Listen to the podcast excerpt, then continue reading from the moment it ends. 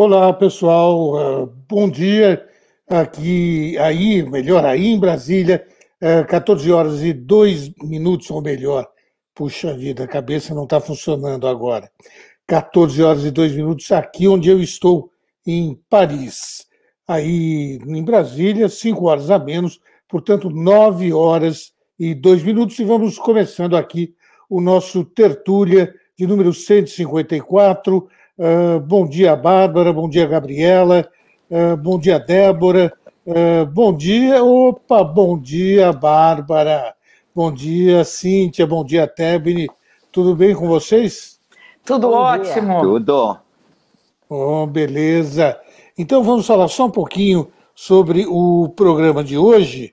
Né? Programa, então, de número 154 já do nosso Tertúlia. Nós vamos ter aqui conosco a Raquel Facuri, que é cofundadora da ONG Ampara. Nós vamos falar sobretudo sobre o incêndio no Pantanal e contar sobre a experiência em campo na queimada lá desta região.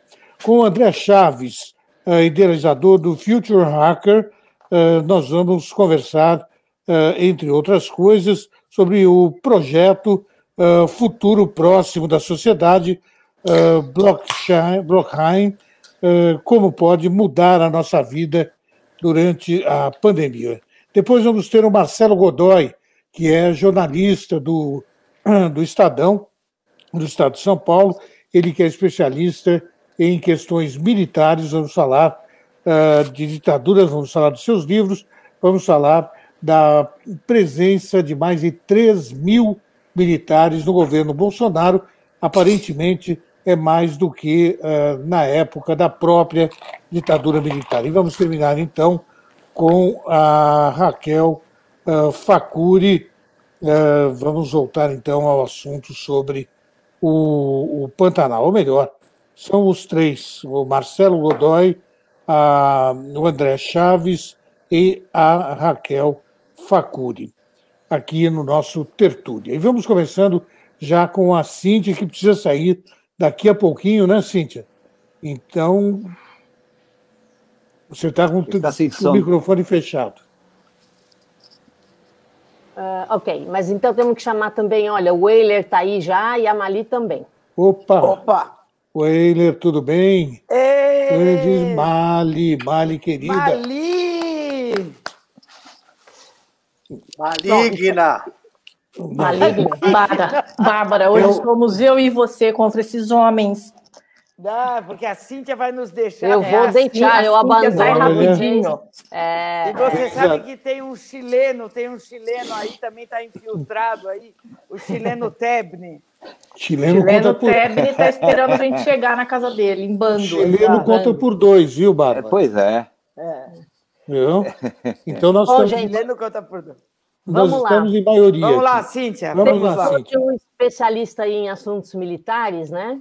um jornalista, e antes de dar a minha lei, ah, eu falo de leis absurdas, mas aconteceu um absurdo aqui, ah, então eu vou colocar também.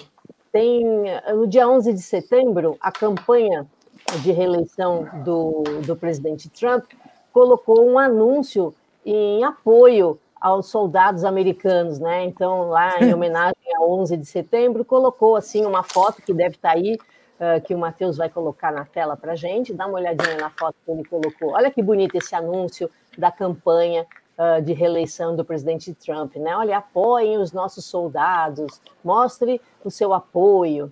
Só que tem um probleminha nessa foto. Talvez o jornalista lá, que é especialista em assuntos militares, uh, se ele tivesse aqui, ele poderia explicar. Sabe o que, que acontece? Esses soldados aí não são americanos. Eu não entendo é. nada disso. Mas, não são, não. Mas uh, os especialistas falaram: olha, esse avião que está aí é um caça MiG-29, é um caça Isso. russo. E os fuzis que eles estão carregando são fuzis Kalashnikov, também russos. Ou seja, colocaram na campanha do Trump. Depois o Trump reclamar, agora né? é comunista, gente. Ele pôs ali o a lista de foto... comunistas atualizada com Sucesso. É a prova, é a prova cabal. A de que os russos estão. Né, é, a interferência da, da Rússia. Depois reclama que eles interferem lá na eleição. Né? Pois é. Nas eleições é. americanas. Foi ótima. É. Eu agradeço ao Vitor que me chamou a atenção sobre esse assunto aí. Eu não tinha passado batido para mim. Uh, o filho do Tebni que mandou essa foto para mim, achei sensacional. É... Sensacional, também achei. Porque é, é, básica, né, Cíntia? Essa é básica. É, é, é tipo assim, a pessoa que faz a campanha não está prestando atenção. não sabe minimamente do que está falando. Né? É, exatamente. Olha aqui, aqui, aqui na semana passada, obviamente que são é, comparações desproporcionais, mas é, o ministro do Meio Ambiente divulgou um vídeo dizendo que a Amazônia não está em chamas e tinha um mico-leão acho que da, da cara preta, né? Que Isso. não existe na Amazônia, só existe na é Mata Atlântica. Não. Exato. É, se, se é, penitenciaram, pediram desculpa pelo erro e tal, mas é que a produção dessas peças nem sempre é supervisionada por quem de direito, né? Que teria que ser, teoricamente, né?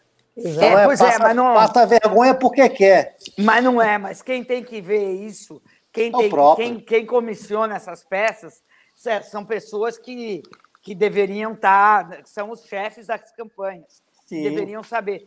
E isso mostra que o processo é. eleitoral é realmente é, é, é dramática a, a, maneira que se perdeu e que virou marketing, é. e que não tem nada a ver com eleição, nem com política e nem com representatividade é, do povo. É, o que está acontecendo na política virou somente espetáculo e, e propaganda, como se fosse Isso. vender sabão, é. né?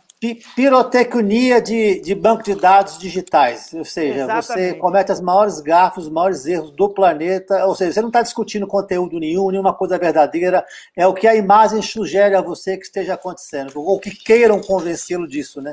É por, por, isso que a gente tem o, o cara do aprendiz, tem outro contendo, tem o, o, o Dória, tem o, o, o, o, Luciano Huck querendo se candidatar, já tivemos o Reagan. Naquele filme De Volta para o Futuro, o professor, quando o, o, o menino Marty vai lá para o passado, o professor vê que tem o Reagan e fala: quem é o vice-presidente? O Jerry Lewis, né?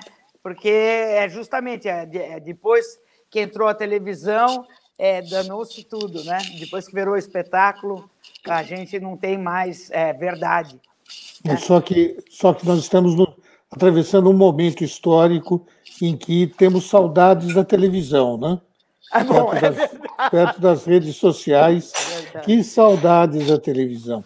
Cíntia, Pronto, vamos, lei, vou dar a minha lei, porque hoje tivemos 529 likes no despertador, então eu posso dar minha lei, porque se não tiver 500 eu não dou. Muito uh, bem.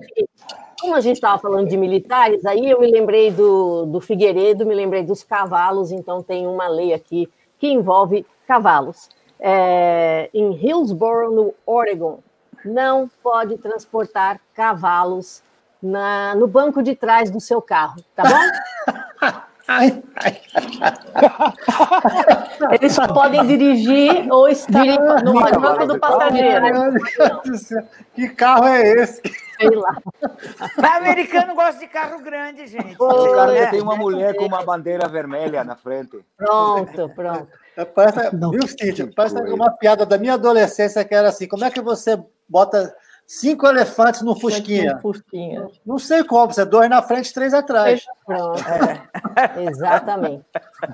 Bom, é, eu vou embora e vamos parar de dar risada, porque hoje o Tebni tem um assunto muito sério para falar e eu tenho que ir lá, que a minha aula já começa daqui a pouquinho, mas eu vou ficar escutando aqui no fundo, eu vou botar a molecada para trabalhar e fico escutando o Tebni aqui no fundo. É, tá você sabe uma coisa que eu realmente gostaria de protestar antes dela ir?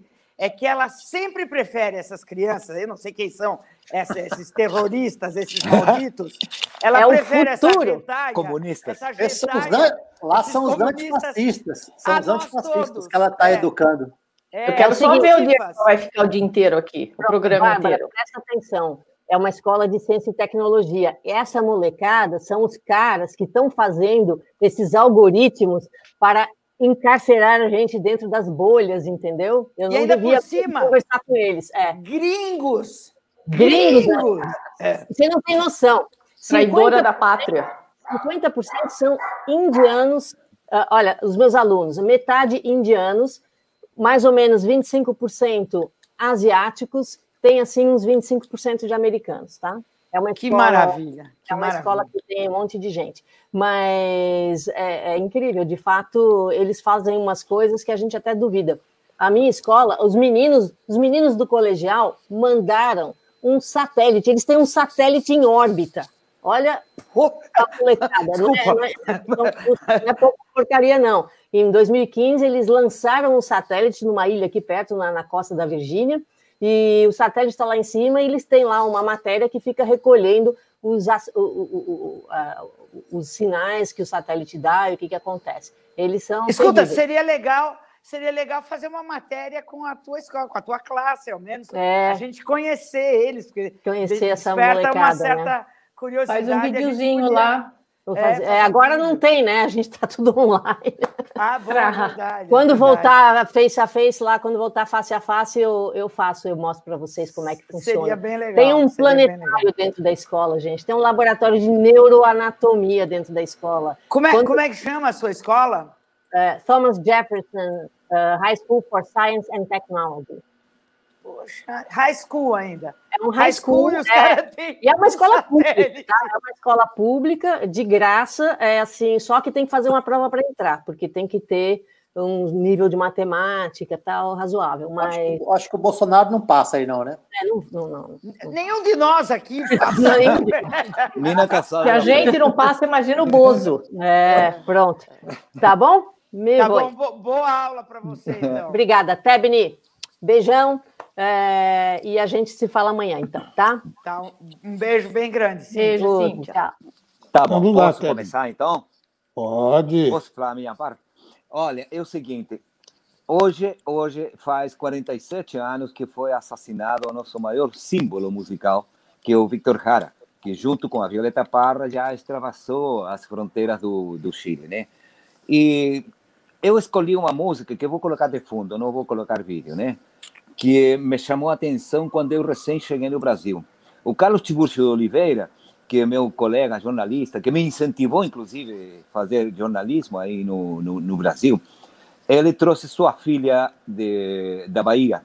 Ele é um baiano, né? Ele que escrevia as, os discursos do, do Lula, né? Eu fiz referência quando fizemos a entrevista com ele. E perguntei pelo nome da filha, ele me disse se chama Amanda. Mas falei, por que Amanda? Por causa da música do Victor Jara. Olha só como, como impactou tudo isso, né? E acontece que no dia 16 de setembro de 1973, depois de ser preso na Universidade Técnica, a Universidade Tecnológica, que é uma universidade do Estado, eles foram transferidos, os estudantes, os reitores, os professores, todos, para aquele estádio chamado Estádio Chile. Não é o Estádio Nacional. Isso que fique claro, porque há um pouco de confusão, às vezes, nas notícias internacionais. Né? E aí, no Estádio Chile, o Victor Jara conseguiu é, colocar eh, seu, seu conhecimento, né? Para que todo mundo soubesse o que estava acontecendo. E ele fez um poema que eu não tenho neste momento e também seria uma, uma loucura, né? É, e você sabe como saiu esse, esse poema do, do Victor Jara? Nos cintos das pessoas que estavam próximos dele. E um escrevia um pouco, e no cinto seguinte escrevia o resto, e aí apareceu aquele poema. Isso é pouco conhecido. Não sei se está dando para ouvir, no fundo, o Victor Jara cantando Te Recuerdo, Amanda, né? Muito pouco. Vou aumentar um, muito pouco. Vou aumentar um pouquinho o volume. Olha, tu que nem o Fábio, né? Agora sim. Agora sim. Não interfere também naquilo que estou falando, né? Não. Seria não. importante. Não. Então, aí o Victor Jara foi assassinado. Você conta muitas histórias. Uma delas, que cortaram as mãos dele e passaram o violão para ele cantar. Isso não é verdade. As pessoas que estavam próximas, não. Só que deixaram as mãos, evidentemente, absolutamente inservíveis, né? Porque bateram com, com, com, os, com as armas e quebraram os dedos, quebraram tudo. E Victor Jara deixou um legado musical, cultural tremendo de grande. Ele era um professor básico, tá? de, de ensino básico, filho de um trabalhador eh, da terra, de um agricultor, e a sua mãe eh, era uma, uma, cantora também, né? E ele chegou em Santiago e começou a sua vida precisamente entrando na universidade para fazer teatro. E ele se formou em direção de teatro, tá? As suas músicas são todas de uma beleza porque ele retrata fielmente a vida das pessoas. No caso da Amanda, o amor entre duas pessoas que são operários, né? Seu pai e a sua mãe. É o nome da mãe e o nome da filha do Victor Jara com a com a Joan Jara, que é uma é, inglesa, é uma mulher que chegou é, junto com seu marido, um chileno, para dar aulas na época da Unidade Popular, quando a cultura, a cultura era o mais importante em termos de, de, de, de participação cidadã. Abriram-se centenas, centenas de, de, teatros e, e de cursos de teatro. E nessa, evidentemente, o Victor Jara teve uma participação tremenda de grande. E em seguida, eu vou fazer o seguinte: eu vou colocar um vídeo que me mandou o meu filho Victor e que tem o seguinte: ele veio quando começaram os protestos aqui no Chile, ele veio para para fazer um, um, um, trabalho não como correspondente, enviado especial, né? E ele fez um vídeo numa manifestação, uma manifestação que conseguiu reunir 1 milhão e 200 mil pessoas para um concerto chamado Mil Guitarras para Victor Jara. São mil violões para o Victor Jara. E não é só ele ter feito esse vídeo, e é claro, é orgulho do pai, né? Eu fico babando cada vez que falo disso. Mas esse vídeo mostrando como se fez a lembrança do Victor Jara foi pego por um parlamentar britânico e ele distribuiu na Inglaterra inteira com as imagens do Victor. Então, é, gostaria aí que colocasse aquele vídeo, já deixei alturado, como falamos, né? Dos dois minutos, é um minuto e pouco. E você vai ver a paixão que gera o Victor Jara no Chile, é a mesma que gera nas pessoas que realmente conhecem o, o trabalho musical, né, Weiler? Você que gosta do Victor Jara. Gosto muito. Então, vamos lá, e, por favor, Matheus, coloca aquele vídeo que eu deixei.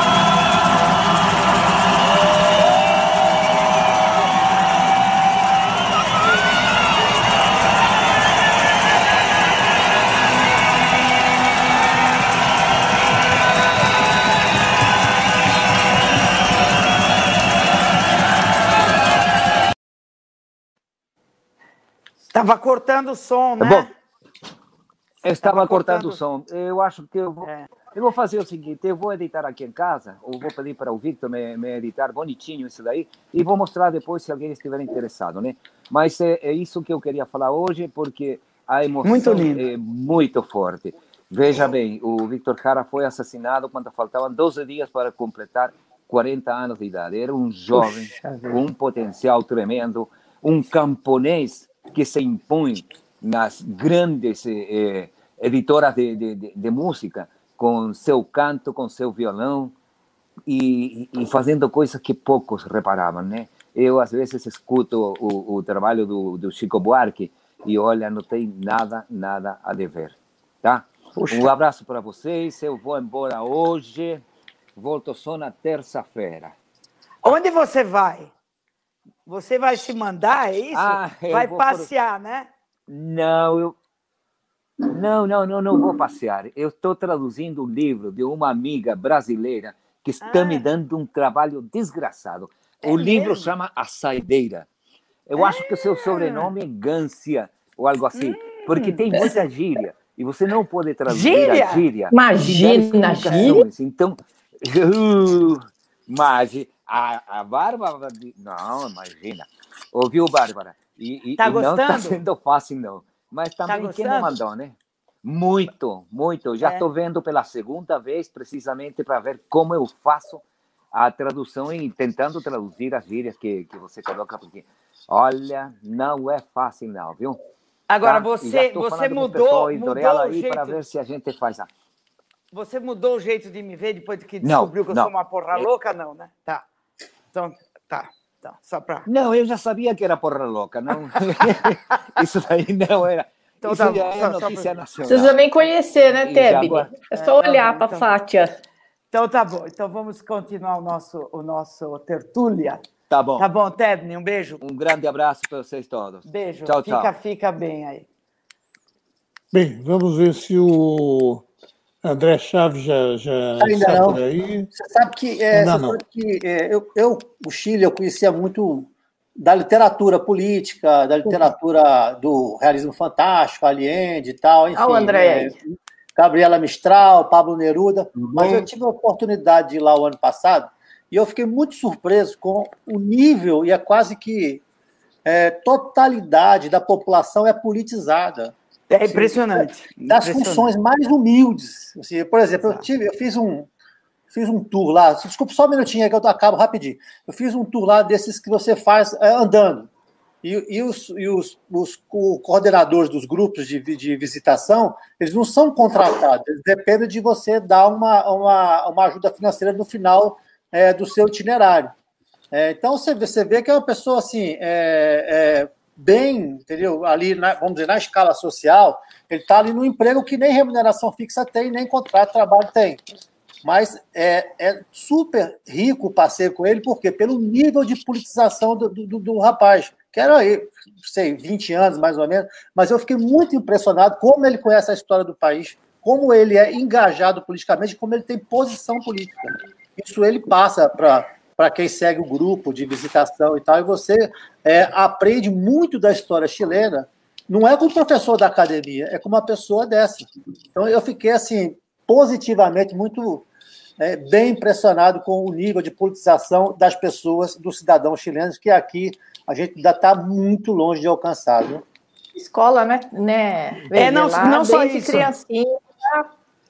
Mas, mas também quando você sai de São Paulo e vai para outros estados do Brasil, eu, eu tive a mesma experiência no Pará, em Belém do Pará, e também é, em Salvador, Bahia, e em vários estados do Brasil você passa por esse mesmo, por esse mesmo aprendizado. Eu, eu tenho a impressão de que o estado que a gente é, tem é, mais a maior alienação é em São Paulo, porque é uma mistura muito grande. Ninguém é daqui e aqui a gente conhece menos porque é, é um estado que é de ninguém, me parece, São Paulo. Bem, uh, então vamos, André. vamos falar com, conversar com, com o André. Tudo bem, André? Bom dia, bom dia a todos. Bom dia, Future bom dia, Hacker. André. Bom dia, Future Hacker. O, o, Tenho até medo de conversar com ele. O André é o não, idealizador, é o idealizador do Future Hacker, uh, que começou com o podcast e, eh, em parceria com o Instituto Brasileiro de Ciências e Inovações, ele desenvolveu o primeiro respirador aqui no Brasil durante a pandemia. Uh, André, fala um pouquinho para a gente sobre o Future Hacker. Vamos lá. É, primeiro, obrigado aí pela oportunidade de estar aqui.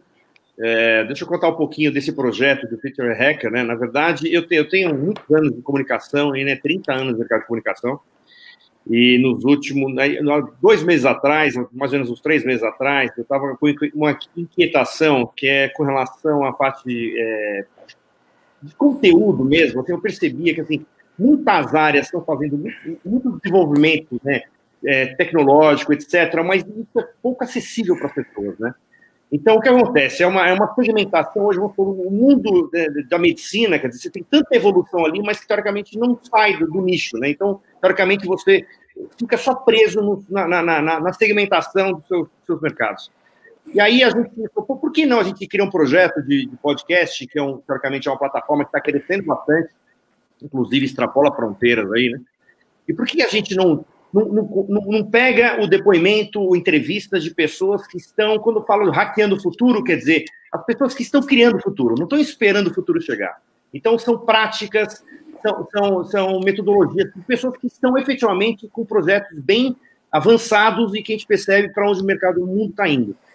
Então, a gente é, falou, pô, então vai chamar Future Hacker, quer dizer, o hacker no, no aspecto não do, do do lado negativo e muito mais positivo, assim, hackeando o futuro, quer dizer, eu vou achar os melhores atalhos, os melhores, os melhores caminhos para chegar nesse futuro, que é o que, ao invés de ficar esperando, o, o que a gente quer falar é com gente que esteja fazendo isso, né?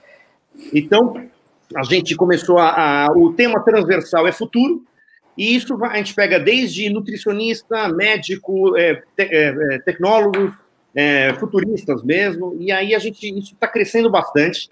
A gente começou isso há dois meses atrás. É, já tem muita gente já boa que já, já deu entrevista, que a gente já está, inclusive, em pauta. A gente já está. Hoje eu tive uma notícia super boa, que a gente já está sendo ouvido em 23 países.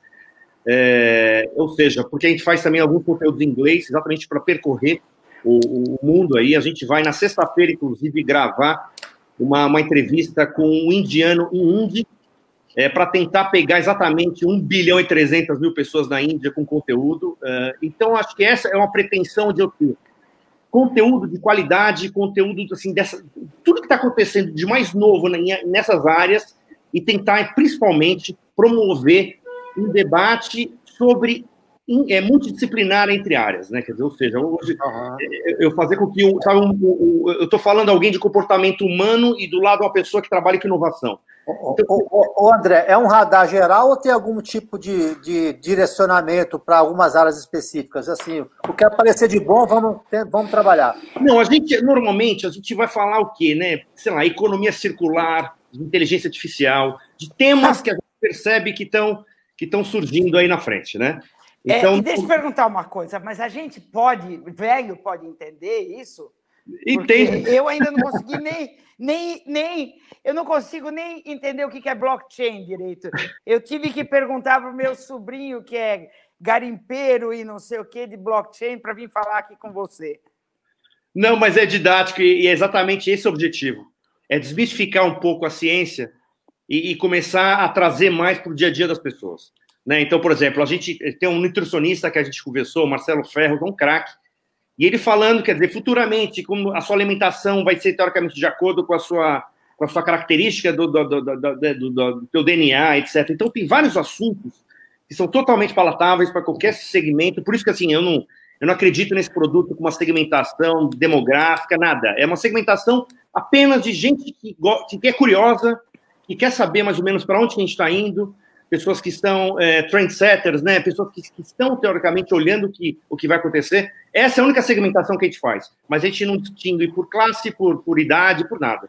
Assim, sabe? Assim, Mas não fica muito disperso, não, André? Para você organizar, pelo menos, assim, porque senão vem um vale tudo. Não, eu vou te falar o que é vale tudo. Não tem nenhum tipo, não tem nenhum tipo de filtro. É não, é igual. Não, não, o TED Talk, o TED Talk também é, é disperso, não é? Um negócio é. tipo. É, eu, eu assim, eu, por exemplo. evitar que fique caótico, organiza como?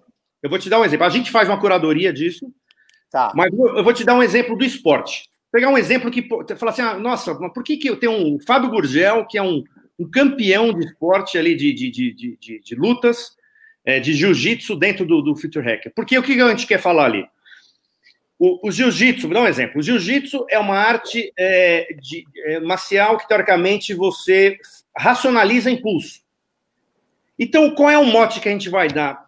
Se, teoricamente, eu tenho uma arte marcial que as pessoas são preparadas para racionalizar impulso, Você imagina que isso você pode fazer isso para a tua vida. Quer dizer, se você. É, o grande problema acho que, das relações interpessoais é exatamente a explosão, né? Quer dizer, a forma de não controlar os impulsos. Agora, imagina se você usa essa arte do jiu-jitsu para a arte psíquica.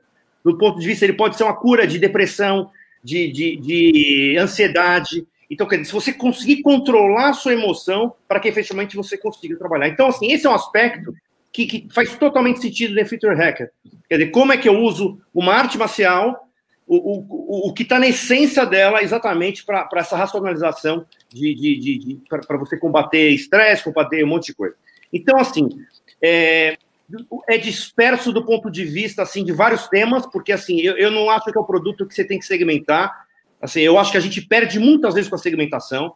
Eu acho muito interessante você segmentar, mas eu acho que a gente perde a troca, perde a ampliação de repertório, a discussão entre setores. Por exemplo, a gente tem uma pessoa que a gente entrevistou que ela fala assim: nossa, a, a tecnologia está indo, a progressão geométrica, só que a parte comportamental, a parte, de, de a parte ética, está em progressão aritmética. Ninguém está discutindo a parte ética do ponto de vista da, da evolução da inovação. Aí eu coloco do outro lado uma pessoa que exatamente fala: não, na inovação vale tudo. E aí eu quero essa discussão. Então, acho que é isso que eu acho que falta um pouco: debates entre é, com opiniões diferentes para que quem faça o juízo de valor seja a audiência, não seja a gente. E André, vocês, já, vocês já chegaram. A gente tem, a gente tem um, um, drama hoje, já que vocês usam basicamente é, é, a, a, internet para se, se interagir e tal. Como você faz para evitar a bolha? Nós, todo mundo vive com esse drama. Que tipo de bolha? A ideológica por exemplo? Não, a gente, assim, é, o, o, que, o que a gente está. O, o, objetivo é pegar exatamente pessoas com, é, é teoricamente, personalidades e profissionais com perfis diferentes. Exatamente para a gente não conhecer isso. A gente pega a pessoa mais que tem uma visão um pouco mais progressista, a outra um pouco mais conservadora. Então, o objetivo é que a gente faz com um blender de pessoas com perfis diferentes, exatamente para provocar isso daí e que não vira um direcionamento para uma área ou para outra. E vocês estão conseguindo driblar o algoritmo, então? a gente está assim, eu acho que é, é, muito recente, né? A gente começou faz dois meses, a gente tem, não, não tem tantas ainda entrevistas, a gente está fazendo duas entrevistas por semana, é, uma internacional por mês, e agora a gente vai aumentar um pouco a carga internacional, porque o negócio foi bem interessante. A gente entrevistou um cientista inglês, que não sei se vocês conhecem, que chama Albert de Grey, que é super polêmico, aí ele fala sobre. E, e, e, aí, inclusive, Harvard convidou ele por causa do podcast. A gente ficou super feliz, quer dizer, foi assim, depois da segunda semana que a gente tirou o projeto, essa entrevista rodou por Harvard e eles escolhe, é, chamaram ele para dar uma entrevista é, por causa do podcast. Então, eu acho que é, é, uma, é pretencioso do ponto de vista de, de, fronteira. A gente quer sim fazer em todos. A gente vai gravar em hindi, quer gravar em outros idiomas para que a gente consiga, é, teoricamente, criar a mesma plataforma que no começo começa com podcast, inclusive quer ir para o mercado para impresso. Eu quero ir contra, na contramão de todo mundo falar, não, agora impresso é uma grande crise. Eu, eu, concordo com a crise do impresso, mas eu concordo também que existe uma preguiça do meio de, de fazer uma, uma, uma releitura do impresso. Hoje eu tenho tecnologia que eu poderia fazer muita coisa de interação junto com o conteúdo impresso. Então eu vejo que os grupos de comunicação são meio preguiçosos com relação a usar essa tecnologia. Então o que eu quero provocar é exatamente isso. Entendeu? André, então você, você, é, você acha que nós não somos necessariamente escravos do, do, dos algoritmos? Não, não acho. Eu, não, eu, eu, eu acho, eu, eu acho assim, que é claro que assim, você tem linhas né, que, que, que, que vão para esse caminho, que cada vez mais, falando em inteligência artificial, etc. Mas você tem um outro lado, né, da parte de, humana, de expansão de consciência, a parte que, que, por exemplo, a teoria integral, a teoria U, inclusive a gente teve um, Ricardo Cato, que é um grande craque sobre isso, falou, né, fez um podcast sobre esse tema. Quer dizer, que é a parte mais humana mesmo, né? Quer dizer, né, saindo dos algoritmos, entrando na parte humana, né? De como é que você consegue fazer uma, uma expansão né, de consciência, é, e aí não tem nada a ver com o algoritmo, é né, muito mais de, de, de, comportamental mesmo, né? Quer dizer, é... então, que você não vai mais, você não vai necessariamente comer no futuro o que o algoritmo manda você comer. Você acredita nisso? Eu, eu, eu, acredito assim, primeiro, eu sempre acredito na inteligência da audiência, né? Então, é uma coisa que eu. Uma, uma coisa que eu, eu, combato muito é aquele paternalismo, né? Que, que, que tende a, a você dar uma, um, um conteúdo mastigado para a audiência. Eu conteúdo com bom senso, eu, eu, eu, conto com o bom senso da audiência e, e, e se teoricamente ela não, não, não entender algum assunto, que ela vá procurar, que ela faça pesquisa. Eu acho que isso que a gente tem que desenvolver mais isso, né? Quer dizer, né? De, de, de, de deixar que o justo de valor que seja feito pela audiência, não pelas pessoas que estão provendo aquele tipo de conteúdo. O que eu estou dando para eles é a conveniência de ter os melhores caras em determinados setores é, é, para estar tá falando sobre esses temas, abordando, e aí quem faz o justo de valor é a nossa audiência. André, agora você é um super otimista, porque o que as pessoas estão discutindo hoje em dia é justamente a formação de sinapses é, dessa molecada que nasce influenciada pelas redes, pelo digital, como a inteligência artificial é, tá, ela tem, ela evolui muito mais rápido do que a gente, do que qualquer outra coisa, e como que ela vai, é, evidentemente, nos ultrapassar e chegar à conclusão de que a gente é o pior problema que existe no mundo e precisa ser eliminada, que é mais ou menos o que o Asimov é, chegou à conclusão no Eu Robô, naquele pequeno é, conto que ele desenvolveu. E, e dentro dessa, dessa, dessa estrutura que eu estou acabando de te falar, é, você sabe muito bem que a, a molecada está é, viciada em impulsos uh, digitais que eles agem no, no, no, no, sistema nervoso da mesma forma que a dependência de drogas e tal, e que a molecada no Japão, os meninos não saem mais de casa porque eles ficam primeiro com os joguinhos, depois com a pornografia, depois eles vão para o esporte, para apostas, e eles não têm interação social, e isso é um grandíssimo problema. As meninas ficam influenciadas pelo aspecto do Instagram, eu preciso ser assim, assado. O suicídio é uma epidemia no mundo, hoje em dia cresceu 70%, uma coisa assim.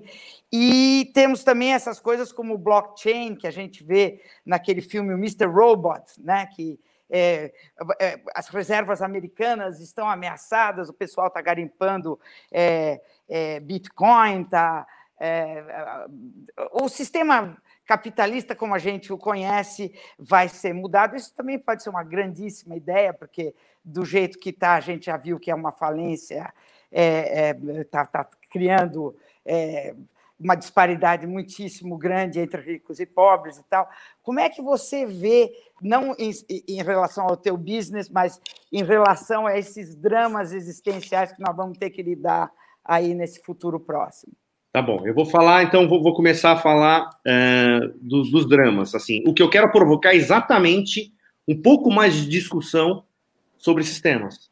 Então, quer dizer, eu quero fazer um, um, primeiro evento que a gente vai fazer, quer dizer, online, que a gente faça, eu quero fazer exatamente sobre os valores éticos, essa parte da ética versus inovação. Então, a gente começar a provocar esse tipo de discussão. Então, assim, não ficar, é, assim, quando a gente fala, é que às vezes confundo, quando eu future hacker, quer dizer que eu estou só olhando para o futuro do ponto de vista dos algoritmos. Não é. O que eu quero, o hacker nesse aspecto é achar os melhores caminhos para a gente chegar no futuro. É isso. E aí, isso, isso requer o quê? Discussão, debate sobre temas, então, a gente tem, por exemplo, tem a Rosa Alegria, que é uma futurista, junto com o Peter é, Crofton, que também falaram no, no Future Hacker, e eles abordam muito esse tema, assim, o tema da, da, da ética, dos valores, etc., muito com relação a essas questões residenciais. É, com relação a, blockchain, eu acho que é revolucionário o blockchain. O blockchain, teoricamente, ele é uma descentralização que você... Ontem eu fiz até uma entrevista com o Max Leite, né, que é um ex-diretor de inovação da, da Intel, e ele pode ser, sim, um cavalo de Troia das big techs que estão acontecendo no mundo hoje. Porque a partir do momento que você descentralizar isso, o poder dessas grandes corporações, como Google, como Amazon, etc., você pode criar um outro mundo. E assim, Exato. eu acho que é revolucionário, revolucionário. Isso é, assim, do ponto de vista, você tirar a concentração. Quer dizer, de uma empresa, por exemplo, pega uma Apple que demorou 20 anos para faturar um trilhão, depois dois anos para faturar dois trilhões, quer dizer, está faltando em algum lugar, porque assim, se, se até as big techs já passaram todas do, da casa do trilhão, então quer dizer, eu quero só saber se esse modelo ainda é sustentável ou se, ou, ou se o blockchain pode ser um cavalo de Troia para começar a descentralizar tudo isso, entendeu? Então, eu acho que é Sim, sem dúvida. Mas para o blockchain funcionar, ele precisa de muita energia. Exato. E essa energia você vai. De onde você vai tirar? O pessoal está indo garimpar na, na China porque a energia é mais barata, mas como é que isso vai se dar é, fisicamente? Quer dizer, é, é, isso que me, me, sabe, me quebra a cabeça, porque eu não consigo ver isso acontecendo fisicamente. Mesmo o Bitcoin, que eu, eu acho que é inevitável. É, Você vai ter um dinheiro que não vai ser de ninguém, que vai quebrar os bancos centrais do mundo. É, é, tá, é inevitável, porque eles são os donos do mundo no momento e os bancos roubam da gente efetivamente. No Brasil é um fato inexorável, inevitável, e é uma coisa que é um, é um, é um fato da vida. É, então, isso não pode mais acontecer. É, e, evidentemente, esse sistema vai. É, como, como que isso vai ocorrer? Você vê isso ocorrendo mesmo agora? Isso, isso vocês estão discutindo agora? E as pessoas, é, como eu, que são completamente mongas, estão ouvindo isso agora? É isso que você pretende? É, eu, eu acho assim, é, eu não faria nenhuma previsão, porque assim, eu não acredito mais em previsão, assim, né? Assim, essa tá. pandemia tá. mostrou para gente que tudo que você prevê para o ano que vem isso pode mudar tudo, né? Então a gente tem que conviver com a imprevisibilidade. Né? Então, é, como é que a gente consegue viver num mercado que as coisas estão mudando toda hora freneticamente? Né? Então, você imagina no aspecto vai, de educação, né? De, quer dizer, eu, eu até tem uma, uma um, o pessoal da Startse, não sei se vocês conhecem, né? Que é aquela uma, uma escola de educação do novo mercado, que eles falam existe, não existe mais ex-aluno. Né? As pessoas têm que estar agora constantemente aprendendo como se fosse um streaming do Netflix, porque assim, as coisas mudam todo dia. Então, todo dia você não sabe quem aparece, todo dia você, aparece um novo, um novo competidor, aparece uma startup que quebra o sistema. Então, quer dizer, ou seja, a gente tem que conviver com a imprevisibilidade. Então, assim, eu não tenho essa resposta, também não sou um super entendedor né, do, do da, da, da, parte do blockchain, mas eu sei que assim, ele pode, inclusive, mudar relações de, do trabalho. Assim, claro. Eu posso, eu posso teoricamente, quer dizer, hoje você ter uma, uma, uma, descentralização, ao invés de você ter aquela comunhão total de bens com uma empresa, das nove às seis, isso aí você, você pode começar a estar envolvido em vários projetos e você, teoricamente, ter o seu 100%. Né? Então, eu acho que ele tem um potencial enorme e muito grande com relação a isso. Então, eu acho que um tipo de discussão sobre o futuro do trabalho, é, as questões éticas entre a, o, o, progresso da inovação versus o, a parte de, de valores mesmo, como é que eu consigo fazer com que ah, os jovens agora, é, é, ao invés de ser totalmente digitais, e, e eles começam a ter, a, a, a, a, ter um pouco do lado analógico e começam a fazer o trabalho de integração? Então, acho que tem várias questões, que por isso que eu falo, tem pauta que não falta para o pro programa. André, a, a, primeira questão é, que eu me coloco sobre o que você acaba de dizer é: nós vamos ter empregos é, suficientes no, nos próximos anos ou, ou pelo menos uma estabilização mesmo uh, do, do, do, mercado de trabalho.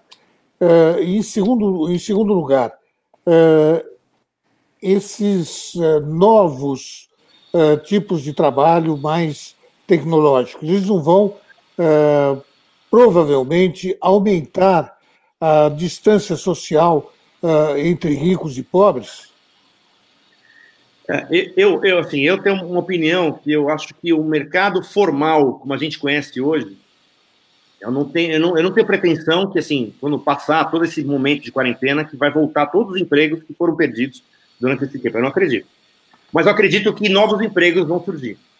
E, e, e eu acredito que antigamente, para você fazer uma. Um, um, para você empreender, você precisaria de um, de um investimento muito grande há cinco anos atrás e hoje ficou um, uma, uma, barreira de entrada muito pequena para você começar um negócio, começar um projeto, etc. Eu acho que eu, eu, acredito muito no conceito de rede, de você criar projetos na rede. Ao invés de você ter um salário fixo, você teoricamente vai ser a composição de vários projetos que você vai desenvolver. Isso é que eu acredito que pode ser o futuro do trabalho. Inclusive, existe um estudo lá em Stanford, que vocês vale pesquisar, quem tiver interesse, que chama Flash Organizations que é o quê? São empresas que são criadas na nuvem, onde você coloca suas competências e participa daquele grupo e você participa dentro daquele negócio. É um projeto muito interessante, que é onde eu acredito que, que, que, que para onde a gente está indo. Ou seja, a gente começar a, a deixar de ter aquela. Vou para aquela empresa lá e ter aquele emprego formal, e as pessoas, teoricamente, vão começar a criar projetos e redes de acordo com os seus interesses. É assim. Eu, eu, eu, eu, acredito muito nessa, nessa fórmula. Eu vejo hoje muita empresa, é, muita, é, muitas pessoas de diversas classes entrando nesse, nesse projeto, quer dizer, criando uma associação, criando um projeto e começando a empreender. Então, eu, eu tenho, eu tenho uma, uma visão assim muito otimista para o empreendedor, né, para o empreendedorismo, a partir desses momentos de crise, e não tenho uma visão otimista com relação a empregos formais.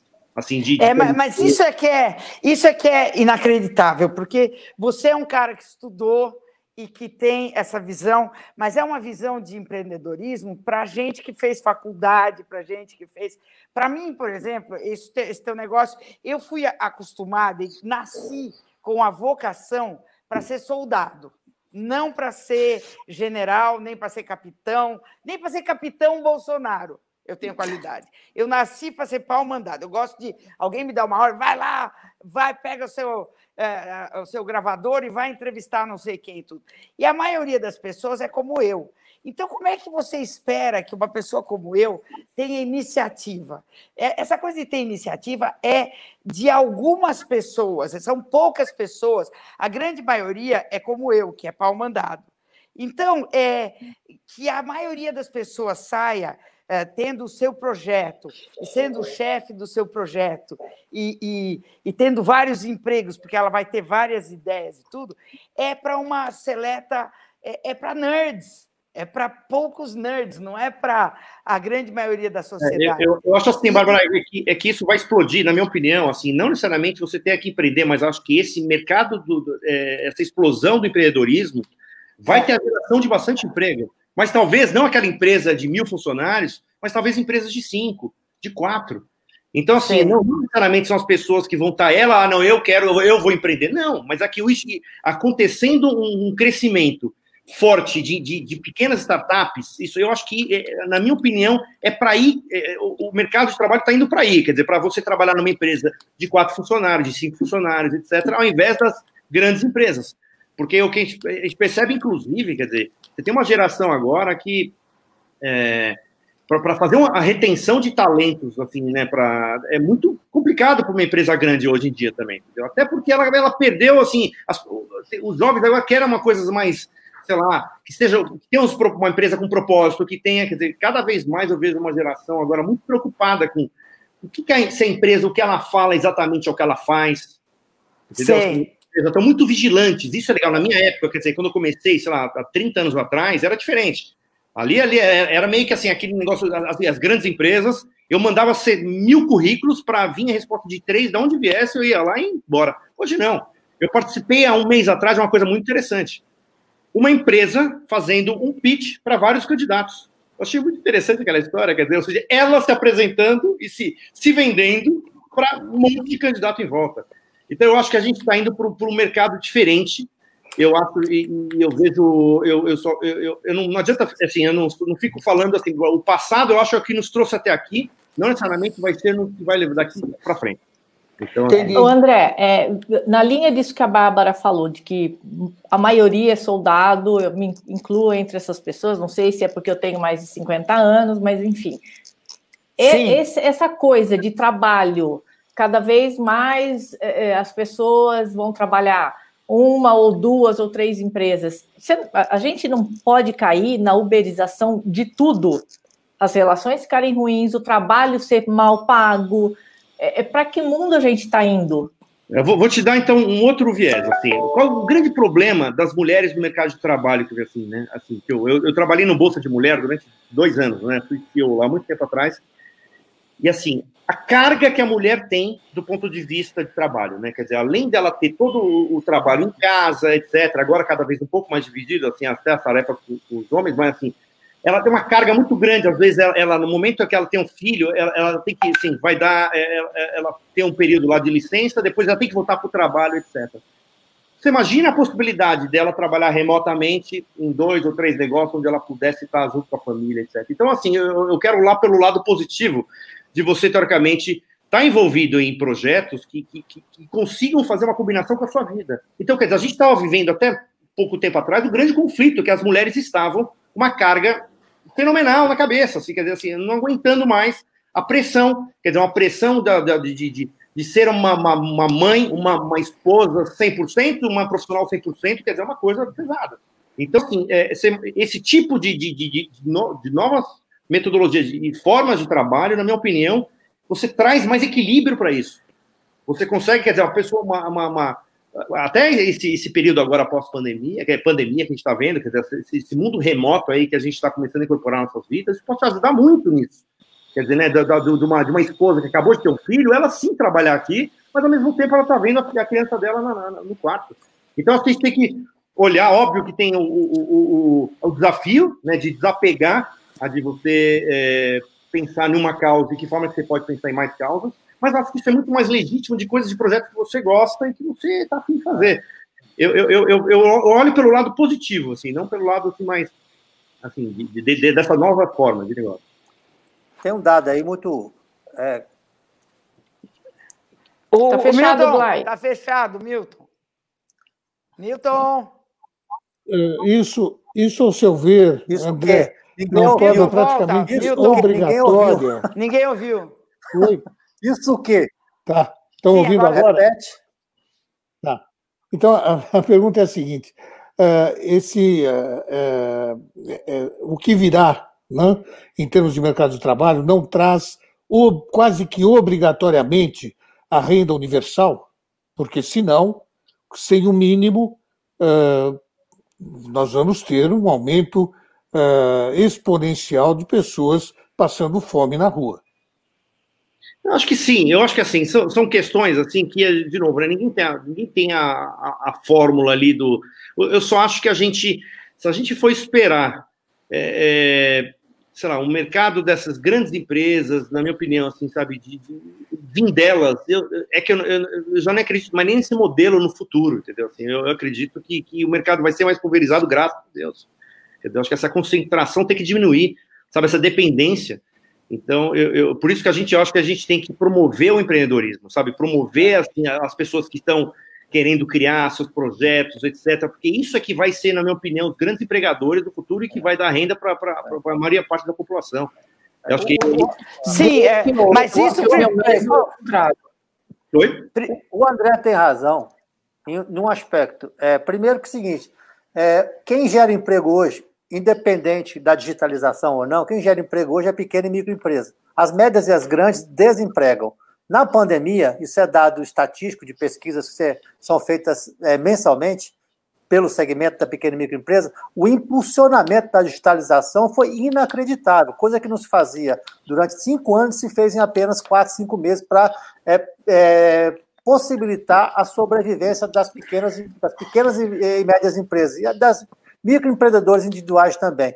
É, mas, é assim, o André, é só um comentário, mas o que eu queria perguntar para você é, um, é, uma resposta é lá de trás.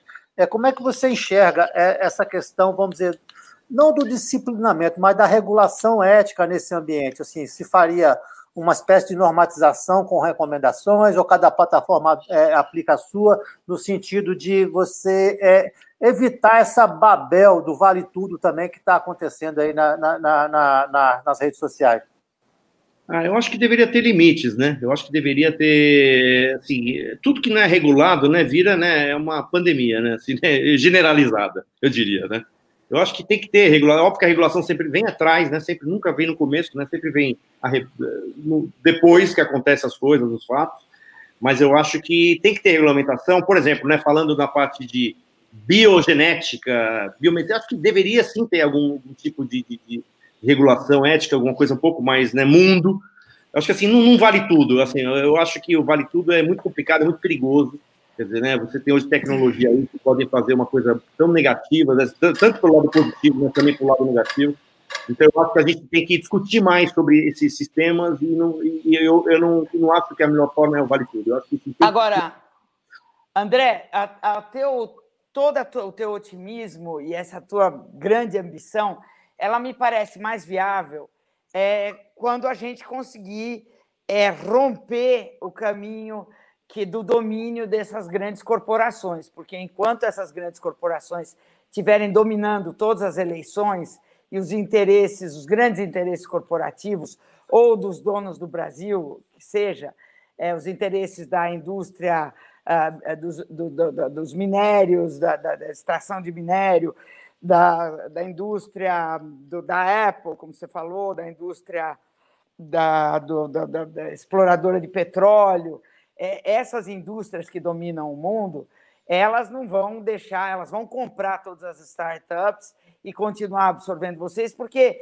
é isso que, inclusive, a startup quer. Quando você faz uma startup, ela passa a valer não sei quanto, ela é vendida e o cara ganha um bilhão, dois bilhões de dólares, e aí ele começa de novo com a outra startup dele. geralmente esse é o modelo, né? Então, é, por enquanto, eu acho que, é, não sei, eu não consigo ver, mas eu acho que ter uma TED Talk sobre esse tipo de assunto é muito bom como, educa como é, um sistema educativo para a sociedade, isso sem dúvida alguma. Mas esse modelo que você está apresentando ainda é, é, um embrião, ainda é muito utópico. Ou eu estou sendo, ou eu estou sendo derrubando o teu sonho, uma boomer acabando com o seu sonho. não, mas não tem problema. Eu acho que bom. Acho que assim é, é que eu acho que, eu, por exemplo, eu faço consultoria para empresas, né, grandes empresas, as de transformação, tudo.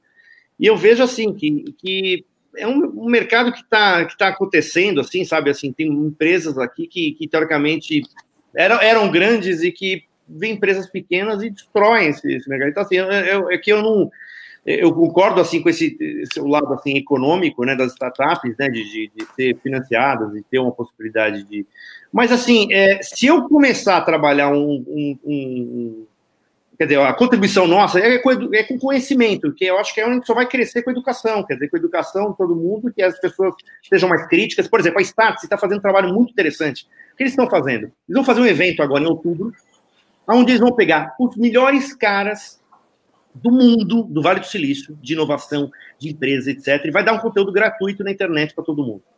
Ou seja, um conteúdo que, que ficaria, em tese, numa elite nas escolas, grandes escolas de negócio, eles estão dando hoje um negócio gratuito para todo mundo. Ou seja, ele coloca todo mundo no game, quer dizer, ou seja, para ter aquele acesso àquele conteúdo de qualidade, etc. Então, eu, é, na minha opinião, eu acho que é óbvio que não é uma coisa que você consegue mudar da noite para o dia, mas eu acho que você tem que investir em educação e conhecimento, quer dizer, o que a gente está fazendo, quer dizer, o que eu estou fazendo aqui com esse projeto, especificamente do Hacker? Cara, a gente está compartilhando conhecimento legal, de qualidade para todo mundo, assim, e, eu, de novo, Sim. pensando que a pessoa começa a formar, por exemplo, é, eu lembro que, que muita gente, assim, ah, engraçado, né? Eu comecei a ouvir o podcast e não entendi que, que acho que o Ricardo Cato falou sobre teoria integral, e aí eu fui procurar saber, nossa, que legal, falar de expansão da consciência. Cara, isso é maravilhoso. Ou seja, a pessoa ela pega aquele conteúdo, não entende, né, porque é um conteúdo mais complexo, vai procurar e pronto, e começa a amplificar a repertório. Então, acho que a gente tem que promover, na minha opinião, mais, é, é, é além de debates, né, debates de, de, de, para tentar chegar, né, um, mais talks, né, que nem você falou, uhum. mas dá mais, dá mais conteúdo para o outro lado, né? E não conteúdo é, assim paternalista, sabe? Esse é o problema sim, grupos sim. de comunicação. É que assim, cara, eu vou dar, assim, ah, eu vou te dar um conteúdo é, é, é curado. É, desculpa, cara, assim, na minha opinião, a grande curador para minha audiência. O que você tem que passar até são os fatos. Agora, Sim. Do outro lado, faça tudo de valor, o que é certo e é errado. Então, assim, a gente está, normalmente, eu vejo, assim, muita empresa de, de, comunicação, ah, vamos falar de fake news. E a fake news com, com o CNPJ? E aí? Ninguém fala do fake news do CNPJ? Ou tá. o que quer dizer isso? De grandes grupos? Mas existe tá. o código de ética dos grupos. Mas aí, aí é, sim, mas é, para isso você tem código penal, né? Se você tem CNPJ e tem alguém patrocinando algum tipo de inverdade, você tem o código penal. É, mas injúria, injúria calúnia de formação. O problema é que desse mundo digital está faltando muito estofo é, jurídico para tudo, econômico, é, o penal em si, enfim, você ele vem numa velocidade tão absurda que as instituições não conseguem acompanhar. Ou seja, para fazer ali um alicerce institucional para recepcionar essa nova realidade. Para mim, esse descompasso entre as instituições e a velocidade da tecnologia é que está matando os dois. É, isso, é, infelizmente, assim, eu acho que a gente está num. É por isso que eu acho que tem que, tem que haver mais debate. Tem que trazer mais pessoas para o game. Tem que, tem que trazer, por exemplo, o conteúdo. Às vezes é uma coisa parece muito cabeluda, assim, não é, mas aí quando você coloca no contexto, não é todas essas coisas. Entendeu? Então, assim, é, o que a gente precisa é trazer mais debate e, e, e, assim, eu não consigo estancar o, a, velocidade né, do, do da, da, tecnologia, mas eu acho que eu posso promover. É, é, André, tem uma coisa que me preocupa muito. Uh, você, quando você fala nesta democratização do, do saber. Uh, então, uh, os, os melhores do Vale do Silício vão colocar na internet os, o que eles, cada um o seu, a sua plataforma, o seu negócio, etc mostrando uh, o que há de melhor para todo mundo de maneira gratuita, etc. Só que né, nós estamos uh, num, ainda num momento, e eu não estou falando do Brasil, não, eu estou aqui na França, não? e vejo isso aqui na França, o que deu na pandemia. Na pandemia, uh, por volta de 30%, 40% dos, uh, do, dos jovens não tiveram acesso à aula uh, por a aula online. Quer dizer, por quê? Porque só tem um computador em casa, a mãe e o pai estão em casa com teletrabalho, uh, então alguém tem que abrir mão. Tá? Então, 30% a 40%, aí deve ter sido muito mais, né? aí deve, deve ter estourado o número de, de, de estudantes uh, jovens uh, sem condições mínimas né, de ter acesso à educação durante esse período. Então, uh, você fala democratização, mas é democratização para meia dúzia. É, Não, sem dúvida. A, a, a, a democratização no Não. futuro, quando daqui a 50 anos a gente, ou, ou sei lá, daqui a 10, 20 anos, a gente vai conseguir fazer com que todo mundo tenha condições mínimas para ter acesso às informações e ter acesso a, a, a esses, a, a, esses projetos, não? daqui até lá vai ser tarde demais para muita gente. Não? Eu, eu nós ainda estamos muito atrasados. Não, sim, mas eu acho assim que ou eu espero que eu, eu vou deixar do jeito que está, ou acho que cada um tem que fazer a contribuição da maneira que pode e que tem acesso para tentar melhorar isso. Então, assim, ou eu espero, então essa é, esse, historicamente é, é, é, a situação, então eu vou ficar esperando o governo, desse governo alguma coisa, eu não espero nada desse governo. Então, assim, eu, eu acho que cada um tem que fazer a parte, tentar melhorar uma geração que seja futura, possivelmente. Então, assim, eu não, não acho que é, é, é, é, assim, eu, com isso eu não resolvo o problema, mas eu acho que assim, eu trazendo mais, é, mais conteúdo de uma maneira mais assim, gratuita, eu acho que acredito que começa a fomentar devagar. É um projeto mais homeopático, ele é mais orgânico, mas assim, é uma contribuição que a gente está fazendo. Agora, não, não é, é, vamos acabar com a. Com, com, assim, porque, teoricamente, eu não consigo acabar com a, com a fome do mundo, eu não vou fazer nenhuma ação específica. Exato. Eu não acho, eu acho que tem que fazer. Eu acho que assim, o, tá. o, é, é, eu, eu, a evolução é a soma. Com licença. Só, com licença, só um segundo. Perdão. É, eu estou vendo muita gente comentando aqui, falando, pô, mas é, o projeto dele não, não uh, contempla uh, o saneamento básico, as pessoas do Sergipe, do Amazonas, o projeto dele. É, é, é, uma, é uma discussão de forma e de ele fez um projeto, que é um projeto de fazer um tipo de um TED Talk sobre é, tecnologias e discussões éticas e discussões que ele está trazendo gente do Vale do Silício e tal. Nós resolvemos entrevistá-lo. E ele fez um projeto de fazer, é uma ideia de pôr todo mundo no mesmo lugar para conversar, que é um projeto bacana. Ele é ambicioso e tal. O que me parece, desculpa eu ter essa ideia de comentar isso aqui, é, e aí as pessoas aqui no nosso fórum já saem comentando, dizendo: ah, não, se não salvar o mundo, não serve. Se não for para salvar o mundo, se não for para incluir os menos favorecidos, se não for para acabar com a desigualdade, ele está fazendo só para o grupo dele, tal coisa, não serve.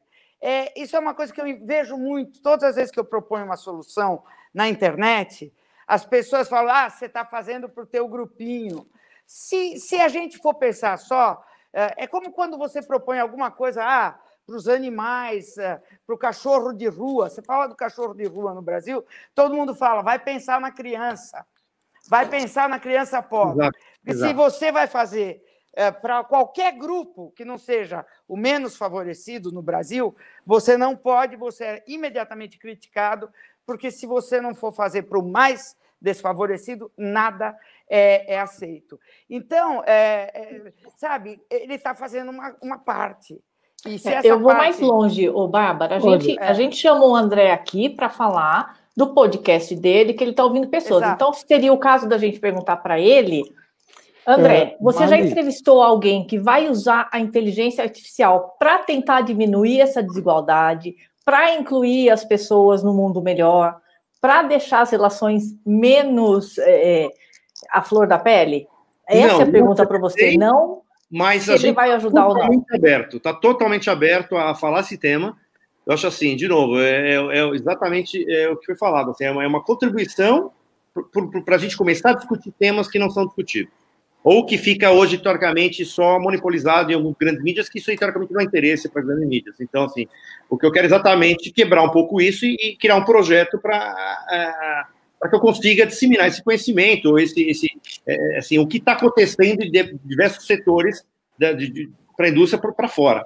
Então, é, mas assim, não tenho ninguém ainda falando sobre essa parte de inclusão, mas totalmente bem-vindo, quer dizer, assim, assim, não só como isso, como a parte de sustentabilidade. A gente, na verdade, falou com, é, com o Silvio Rocha, que é um documentarista, falando sobre economia circular, que é maravilhoso, um conteúdo maravilhoso, é um, na verdade, um documentário que ele fez inclusive deve ir para o ar agora no final desse ano, ia em março, mas aí não foi da pandemia. E ele fala sobre o lixo, quer dizer, o problema dos lixos, né? Você vai, por exemplo, em alguns lugares, como é que a gente consegue trabalhar com o lixo, né? E fazer uma, essa, essa economia circular, ou seja, ao invés de, de ficar construindo aterro, por que, que não criam mais inteligência ponto, né? De, de, de... Então, assim, são temas diversos, sempre com a perspectiva, sabe, do que para onde que a gente está indo. Eu não André, vi ninguém André, aqui. Não, não, Desculpa, não, não, não, não, não, não, ah, tá, não, eu não, não vi não, Bárbara, não, não, coisa, não, já estamos, já estamos atrás. Marcelo Godoy está esperando a gente. Tudo Bárbara, bem, baixa, baixa Bárbara, baixa a censura, Bárbara, Bárbara. Tá, tudo bem, mas atrás eu não vi ninguém propor. Só mais. É, Bom, André, muito, muito, obrigado pela, pela sua entrevista. Eu acho que nós eu acho que nós vamos ser obrigados a, a te chamar de volta. Espero que você. É. Por favor. Venha, o André, venha o dia que tiver alguém no seu programa hum? falando sobre isso, sobre as relações humanas nesse no, nessa nova tecnologia, você me conta? Tá, mas eu queria obrigar vocês a ouvir os podcasts. Daí eu quero Sem que dúvida. estiver aqui, aqui. a gente discuta em cima vou. deles. Perfeito? Vou, vou, vou, perfeito. Com Muito obrigado, então, André. Muito obrigado. viu? Muito Desculpa. obrigado, André. Obrigada. Desculpe, minha querida Bárbara, Sim. mas uh, nós estamos atrasados. Já recebi aqui uh, Sim, duas, duas, chamadas. Então, vamos chamar uh, logo Marcelo Godoy. Marcelo Godoy, que é jornalista do, do Estadão, especializado em questões militares. Não? Eles, ele pode nos falar melhor que ninguém sobre. Vamos colocar aí o, o Marcelo isso, tudo bem, Godoy? Tudo bem, tudo bem. A casa da vovó. Ótimo. Então, já, já vamos começar, então, uh, perguntando para o Godoy. Eu queria uh, perguntar o seguinte, Godoy, quando o, o Bolsonaro fala uhum. da possibilidade de apelar para as Forças Armadas com o poder moderador geral, qual é a reação dos militares? Você que uh, está diariamente com eles, não? Uh, como é que eles reagem? Olha, é, a gente tem um hábito de usar essa expressão os militares, né, como se a gente estivesse diante de um bloco único, né, de pessoas que estão sempre em ordem unida, que ao escutarem uma palavra imediatamente já sabem para um, em que lado elas vão, né, se vão para a direita, se vão para a esquerda, etc. Os militares, na verdade, eles não são bem assim. Existem algumas diferenças entre eles, tá? Existe uma geração de generais que é uma geração que aderiu fortemente ao projeto do, do, Bolsonaro, de governo dele, é, basicamente aqueles generais é, que se formaram na Academia das Agulhas Negras entre 1974 e 1980, 81. É, esses generais estão muito presentes dentro do governo Bolsonaro, ocupam cargos é, é a 3 por 4, né, como é de conhecimento de todos. Então, é, a gente tem que fazer uma diferença ali entre, entre essas gerações, vamos dizer assim. Alguns deles conseguem, toda vez que o Bolsonaro fala que identifica essa ideia, vamos dizer assim, é, é, em função de algum conflito entre o poder executivo e algum outro poder da República, é, identifica esse, esse, conflito como um conflito é, legítimo, a, a, posição do Bolsonaro como uma posição legítima, evidentemente que eles formam um quadrado em torno do, vamos dizer assim, dessas. Uh, uh, dessa turma, né, dessas relações de amizade, dessas relações de camaradagem, e se colocam todos ao lado do Bolsonaro. Mas isso já não vale exatamente ou necessariamente é, para todos os generais ou para todos os oficiais que estão na ativa. Tá? É, existem um, um, vamos assim, diversos outros outras nuances dentro das Forças Armadas, de gente que, há, que, que também considera, é, vamos dizer assim, Hum, que nem sempre esse apoio é um apoio automático ao governo Bolsonaro, vamos dizer assim. Tá?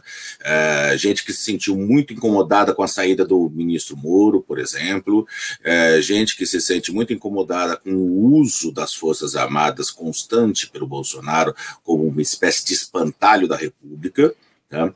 É, e, e, e, gente que quer cumprir a sua função é, sem é, tentando preservar aquele, vamos dizer assim, o que seria uma ideia de apartidarismo, de imparcialidade das forças. Isso não quer dizer tá, que eventualmente essas pessoas não tenham um pensamento né, é, próximo do governo Bolsonaro, ou seja, que eles são que eles são conservadores e, e que eles é, é, não vamos dizer assim, o, o, e que se identifiquem com os valores do governo.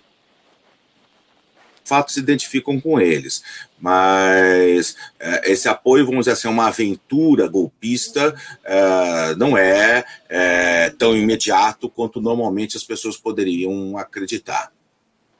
E, e como é como é que eles veem essa. Uh, qual é a porcentagem, ou como é que eles veem essa aliança do governo Bolsonaro com os evangélicos, que agora está realmente sendo saindo à luz do dia aí, e essa coisa da independência entre os poderes, porque aqui nós estamos é, misturando tudo, essa falta de respeito à democracia, esse verdadeiro desprezo à luz do dia à, à democracia, ao STF, isso eles, os, os, uh, os militares apoiam, porque me parece que eles realmente acham que o STF é corrupto, eles não estão muito interessados. É, é, não sei, a, a, impressão que dá é que os. Porque nós temos os militares do governo que endossam tudo que o Bolsonaro fala, sendo que um deles, o ministro da Casa Civil, o Heleno, era o ajudante de ordens do Silvio Frota, que foi um cara que queria dar um golpe uh, no governo Geisel e que foi enxotado como lixo. lixo. E o, cap, o próprio capitão Bolsonaro era tido como uma pessoa abjeta pelo governo militar, que hoje em dia, comparado com esse, era um governo de intelectuais, perto desse. Os militares da, da, da, do golpe militar eram intelectuais perto do que temos, do que temos aqui. Olha, é, existe, vamos dizer assim, existe desconforto quando o Bolsonaro, por exemplo, é, foi fazer aquela famosa, né, aquela, aquele famoso discurso em cima de um carro é, para um grupo de acelerados que parecia querer causar, conturbar querer conturbar, conturbar o país mais do que a pandemia de Covid-19 em mais ou menos cinco meses, quando. Maio, maio. É, maio, né? Foi. É, em frente ao quartel-general uh, do Exército. É, é, e um desconforto que ficou claro, porque pela primeira vez em muito tempo, algumas vozes, né, oficiais generais, embora da, uh, esses fundamentalmente da reserva, né, uh, começaram a se manifestar contra o governo Bolsonaro e, e a forma de tenta, essa tentativa de envolver as Forças Armadas uh, na política partidária, né, na, na, na, defesa de um governo e não na, na, na defesa das instituições e da Constituição. É, eu cito basicamente dois, general, dois oficiais generais, um o general Francisco Brito, né, que foi é, que esteve no Haiti, depois comandou o contingente do Exército na, na Maré, que está na reserva.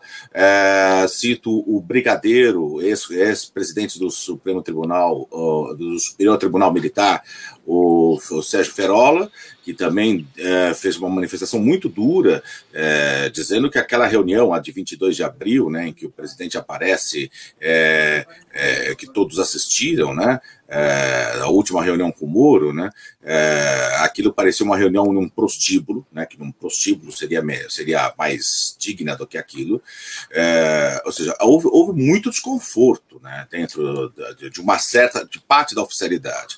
Essa oficialidade se dividiu. Tá?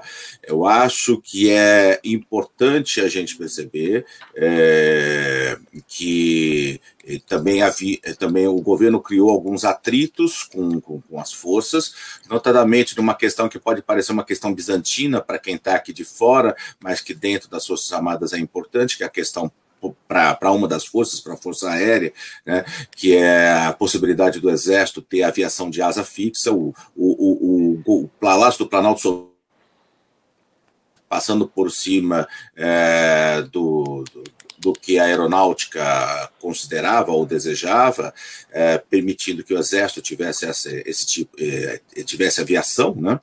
É, causou um desconforto tremendo. O ex-comandante da Força Aérea, o Rossato, o Nivaldo Rossato, chegou a, publicar, a, escrever um artigo duríssimo contra o governo. É, isso não é pouca coisa. Então, é, é, eu, não existe essa visão monolítica. Evidentemente que quando acontece, quando um, um Gilmar Mendes faz uma declaração, é, como é que fez, dizendo que se, o, as Forças Armadas não se mexessem, elas poderiam ser associadas a um genocídio por, em função da, da forma como governo está conduzindo a, o combate à Covid-19 nas aldeias indígenas, isso causou uma certa comoção dentro dessa oficialidade. E a maior parte é, fechou quadrado, né, se, se pôs, é, é, é, se reagiu muito fortemente, muito duramente contra o, o STF. É, mas é, eu acho muito pouco provável que essa mesma oficialidade se disponha a, a, a qualquer aventura do, do, do, Jair Bolsonaro, por exemplo, para proteger um filho que está sendo acusado é, de lavar dinheiro e de chefiar uma organização criminosa dentro da Assembleia Legislativa do Rio de Janeiro. Ou seja, eles, esses militares não estão dispostos a, a, a defender, é, vamos dizer assim, em nome da defesa da corrupção, entrar em uma, em uma aventura e rasgar a Constituição do país. Isso está completamente distante. Bolsonaro não conseguiria colocar cinco pessoas em forma para dar uma ordem de. Ele não conseguiria encontrar um cabo soldado para fechar o, o Supremo se fosse por essa razão. Isso. Ô Marcelo, Ô Marcelo, é só corrigindo aqui, aquela questão do QG foi 19 de abril. Eu falei começo de maio, mas é 19 de abril, exatamente. É cinco meses, né? para a gente está fazendo quase cinco meses agora. É isso. Eu queria perguntar a você, nesse, nesse segmento não alinhado automaticamente, que está fora da AMAN aí, qual é o sentimento predominante ou comentários recorrentes em relação à, à promiscuidade na relação com a milícia? Porque ela é inequívoca, me parece, né? Ah. Olha, é... para os generais como um todo, eles têm uma, uma visão, pelo menos aqueles mais vinculados ao Rio de Janeiro, e, é, e a gente está, vamos assim, está chegando ao generalato uma turma de coronéis, que, de, de, de oficiais, que é muito fortemente vinculada ao Rio de Janeiro, né, porque houve razões. É, é, houve um peso muito grande de, dentro da, da, da academia de gente originária do, desse estado, nesse, nesse período, né, é, todo mundo conhece a política no Rio de Janeiro. Tá? Então, todos eles sabem também é, que no Rio de Janeiro uh, o que significou o grupo do Cabral, o, qual foi o papel desempenhado pelo PT nos governos, nesses governos, uh, qual foi o papel do grupo do Garotinho, dos evangélicos. Uh, então, sabe-se, né, sabe-se que a, que a política do Rio não é um lugar em que se conviva de forma é, é, sem que nenhuma poeira caia em cima de você. Né? É uma grande. É, é, é um grande lamaçal onde isso pode respingar para qualquer grupo político. Né? É, sobre a presença das milícias, os, os, militares, a gente não pode esquecer que uh, uma pessoa muito importante hoje no Planalto, que é o general Braga Neto, foi um interventor no Rio de Janeiro em 1918, desculpa, em 2018. Né? É, ou seja, ele levou para lá informações a respeito da atuação desses grupos é, e tem completo conhecimento disso. É, eles, eles não têm, pelo menos como algo, como algo certo, né, como se vê muitas vezes fora né, da, da, da, da desse meio, né, uma ligação mais sólida entre o grupo do Bolsonaro e milícias. Tá? As, eles, uh, as informações que eles têm são as informações que, uh, que na, vamos dizer assim, do ponto de vista deles, são as mesmas, os mesmos pontos de ligação, são pontos de ligação afeitos a, a outros grupos políticos no Rio de Janeiro, talvez com exceção do PSOL. Né? Ou seja, que existe uma, um, uma convivência, vamos dizer assim, é, com, com, com, com, com, certas áreas, certas franjas da criminalidade, é, envolvendo os mais diversos grupos políticos no Rio. Então, isso não, não chega a causar um grande incômodo. Tá? É, o que causa mais incômodo, evidentemente, né, é a questão do Flávio Bolsonaro. Porque isso já ouvi, por exemplo, de um general com tropa é, que tempos novos é, pediriam né, é, comportamentos novos. Né?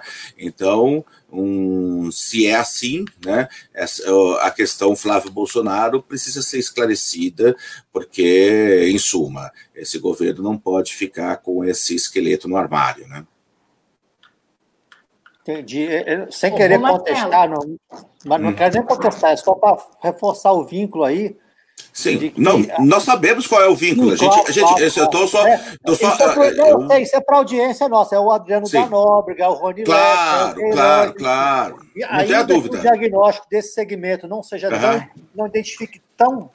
uma ligação tão forte, é só para quem está nos acompanhando, para claro, gente relembrar. É, sim, sim. Todos personagens dados... são bastante relevantes. São dados relevantes, são dados que apareceram na investigação do caso, não só do caso da Rachadinha, mas também é, em outras investigações, investigações é, sobre a milícia no Rio de Janeiro, né, que levaram, por exemplo, à decretação de prisão do, do, do ex-capitão, né, Adriano, né, quando ele, é, uhum. ele, ele, teve a prisão decretada numa outra investigação. Né, ele não foi, ele não teve a prisão decretada em função de, do envolvimento dele no desvio de dinheiro do, do, do gabinete de Flávio Bolsonaro. É evidente que tudo isso causa um grande incômodo, tá? Mas é muito comum também a gente ouvir, tá, de militares bolsonaristas, algo que você normalmente ouve de outros, uh, de, de bolsonaristas comuns, né? Argumentos do tipo, ah, mas o Lula roubou muito mais, mas o que é rachadinha? Isso é uma coisa comum dentro da história do Brasil. Existe sim, é, também, vamos dizer assim, entre aqueles militares, isso eu encontro muito entre alguns generais da reserva, tá? É, essa perspectiva de que é, esse é um pecado menor, né?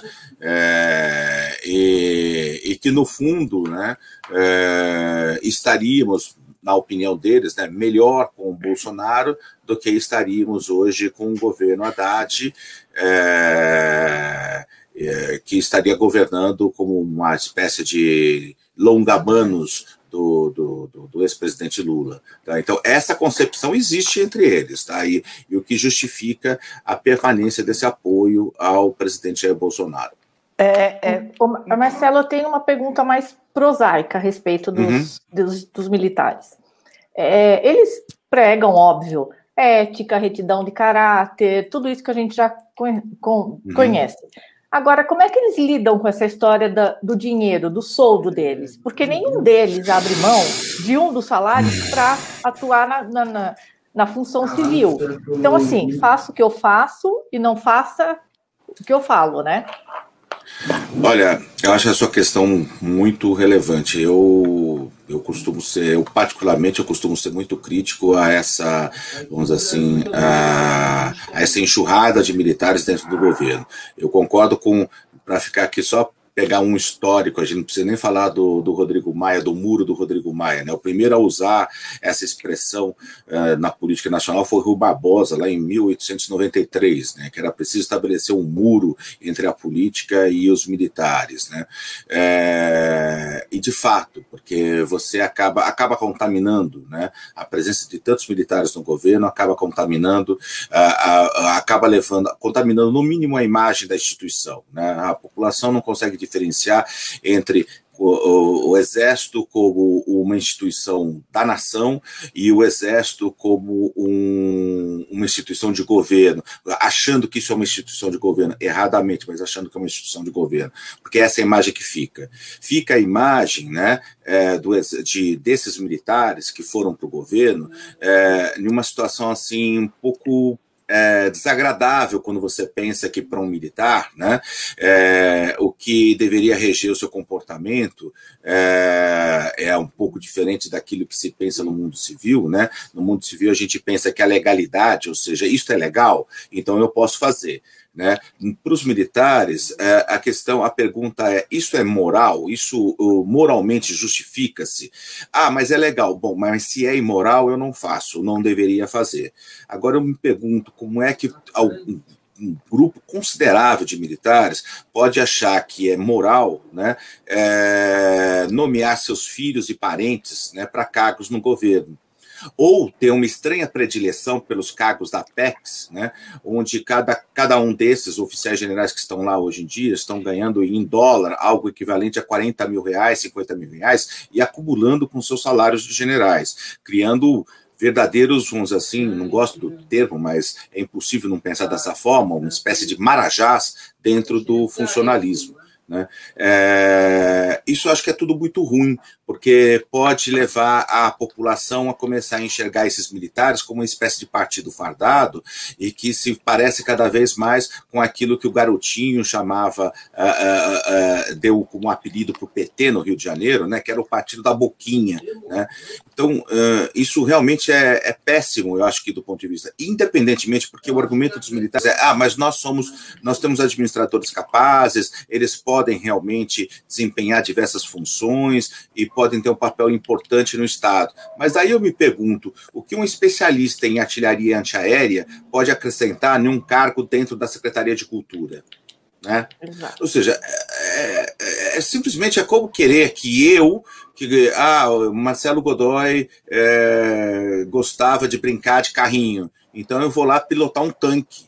Não tem o menor cabimento, né? Ou seja, é, o que me incomoda mais é a hipocrisia, porque eles falam o seguinte: é, se uma pessoa, se uma mãe do Bolsa Família tem lá uma, uma, uma verba já do governo, não pode receber outra porque já tem uma.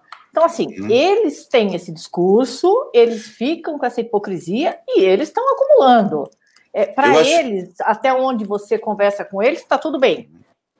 Olha, é, eles consideram que é, o argumento que eles usam para justificar isso é dizer o seguinte: olha, o Bolsonaro é um cara que durante 28 anos da, na política não criou um grupo político em torno dele. De fato, isso é verdade. Aparentemente, o Bolsonaro, é, apesar de conviver com um partido que foi o partido mais afetado pelo mensalão, que é o PP, né, o partido o, o, do seu atual líder de governo, né, o Barros é, é, um, é uma pessoa que é, é não tem a característica de, de alguém como Lula, que conseguiu construir um partido político, por exemplo, né?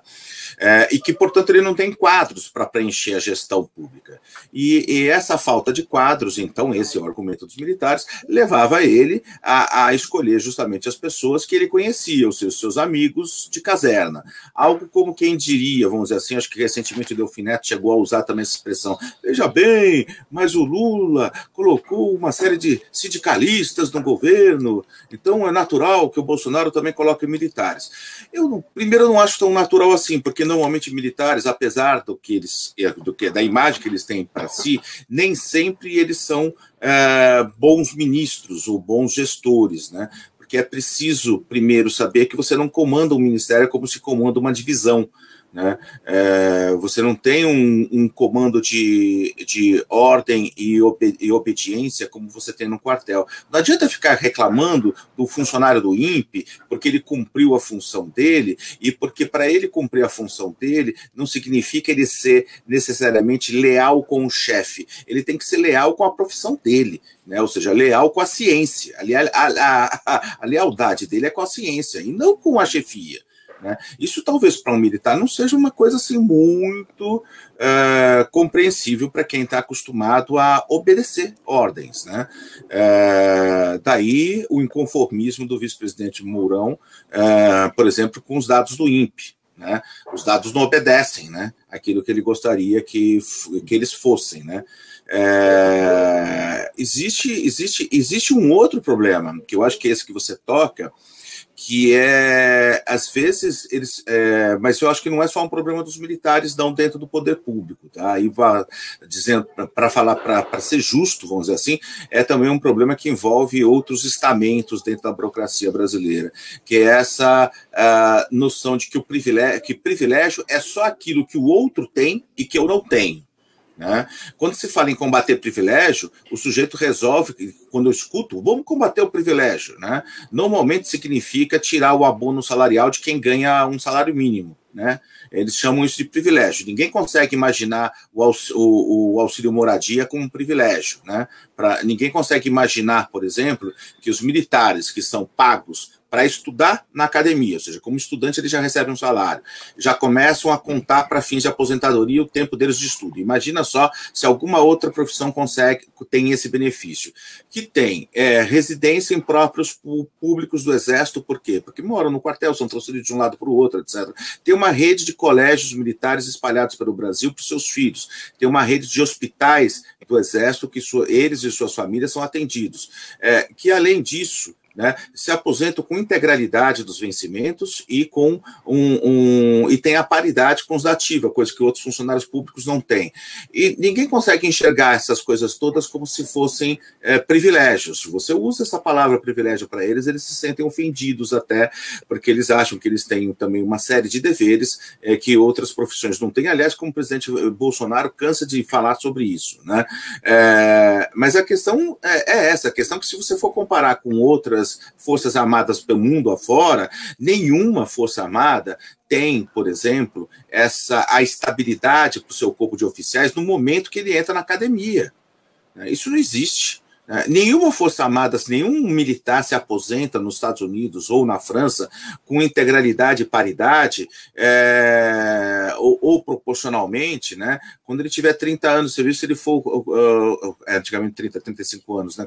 Com, no posto de, de coronel. É, você tem que chegar até o final da carreira. Então, assim, e, e na França, por exemplo, 75%, né? Há uma redução da aposentadoria em relação ao que ganha ativa. É, é, existem diferenças muito grandes. Né? Aqui o Exército agora diz que vai é, aumentar a quantidade de oficiais temporários, diminuir essa quantidade de oficiais permanentes, que é uma forma de você diminuir o impacto depois na Previdência lá na frente. Mas, evidentemente, que essa fórmula é uma fórmula que hum, é, é um grande fracasso. Esse privilégio que você fala é que faz com que as Forças Armadas gastem 90% do seu orçamento com o pessoal, coisa que não acontece com nenhuma outra Força Armada de países, vamos dizer assim, que eles vamos nos comparar, não com Burkina Faso, mas vamos nos comparar com os países da OTAN. Né? Então, na, os países da OTAN isso não acontece. E não é uma questão só de tecnologia, como o Ministério da Defesa recentemente disse, ah, mas elas são mais, são mais avançadas, etc. Não, não é. Não é. Existe uma série de privilégios, vamos dizer assim, uma série de benefícios que os nossos militares têm que militares de outros países não têm. E isso pesa, sim, isso impede que a gente tenha, por exemplo, mais dinheiro para investir naquilo que é, é necessário para a nossa defesa. Por exemplo, submarino, por exemplo, sistema Astros, por exemplo, aviões é, modernos, e por aí vai. Odóia, uh, apesar dos privilégios, uh, os, uh, os militares não consideram que, que sejam privilégios. Uhum. E, até aí eu, eu entendo o processo. O que é mais difícil de entender é como é que a população né, não enxerga isso como privilégio, ou não enxerga simplesmente os privilégios que têm os militares.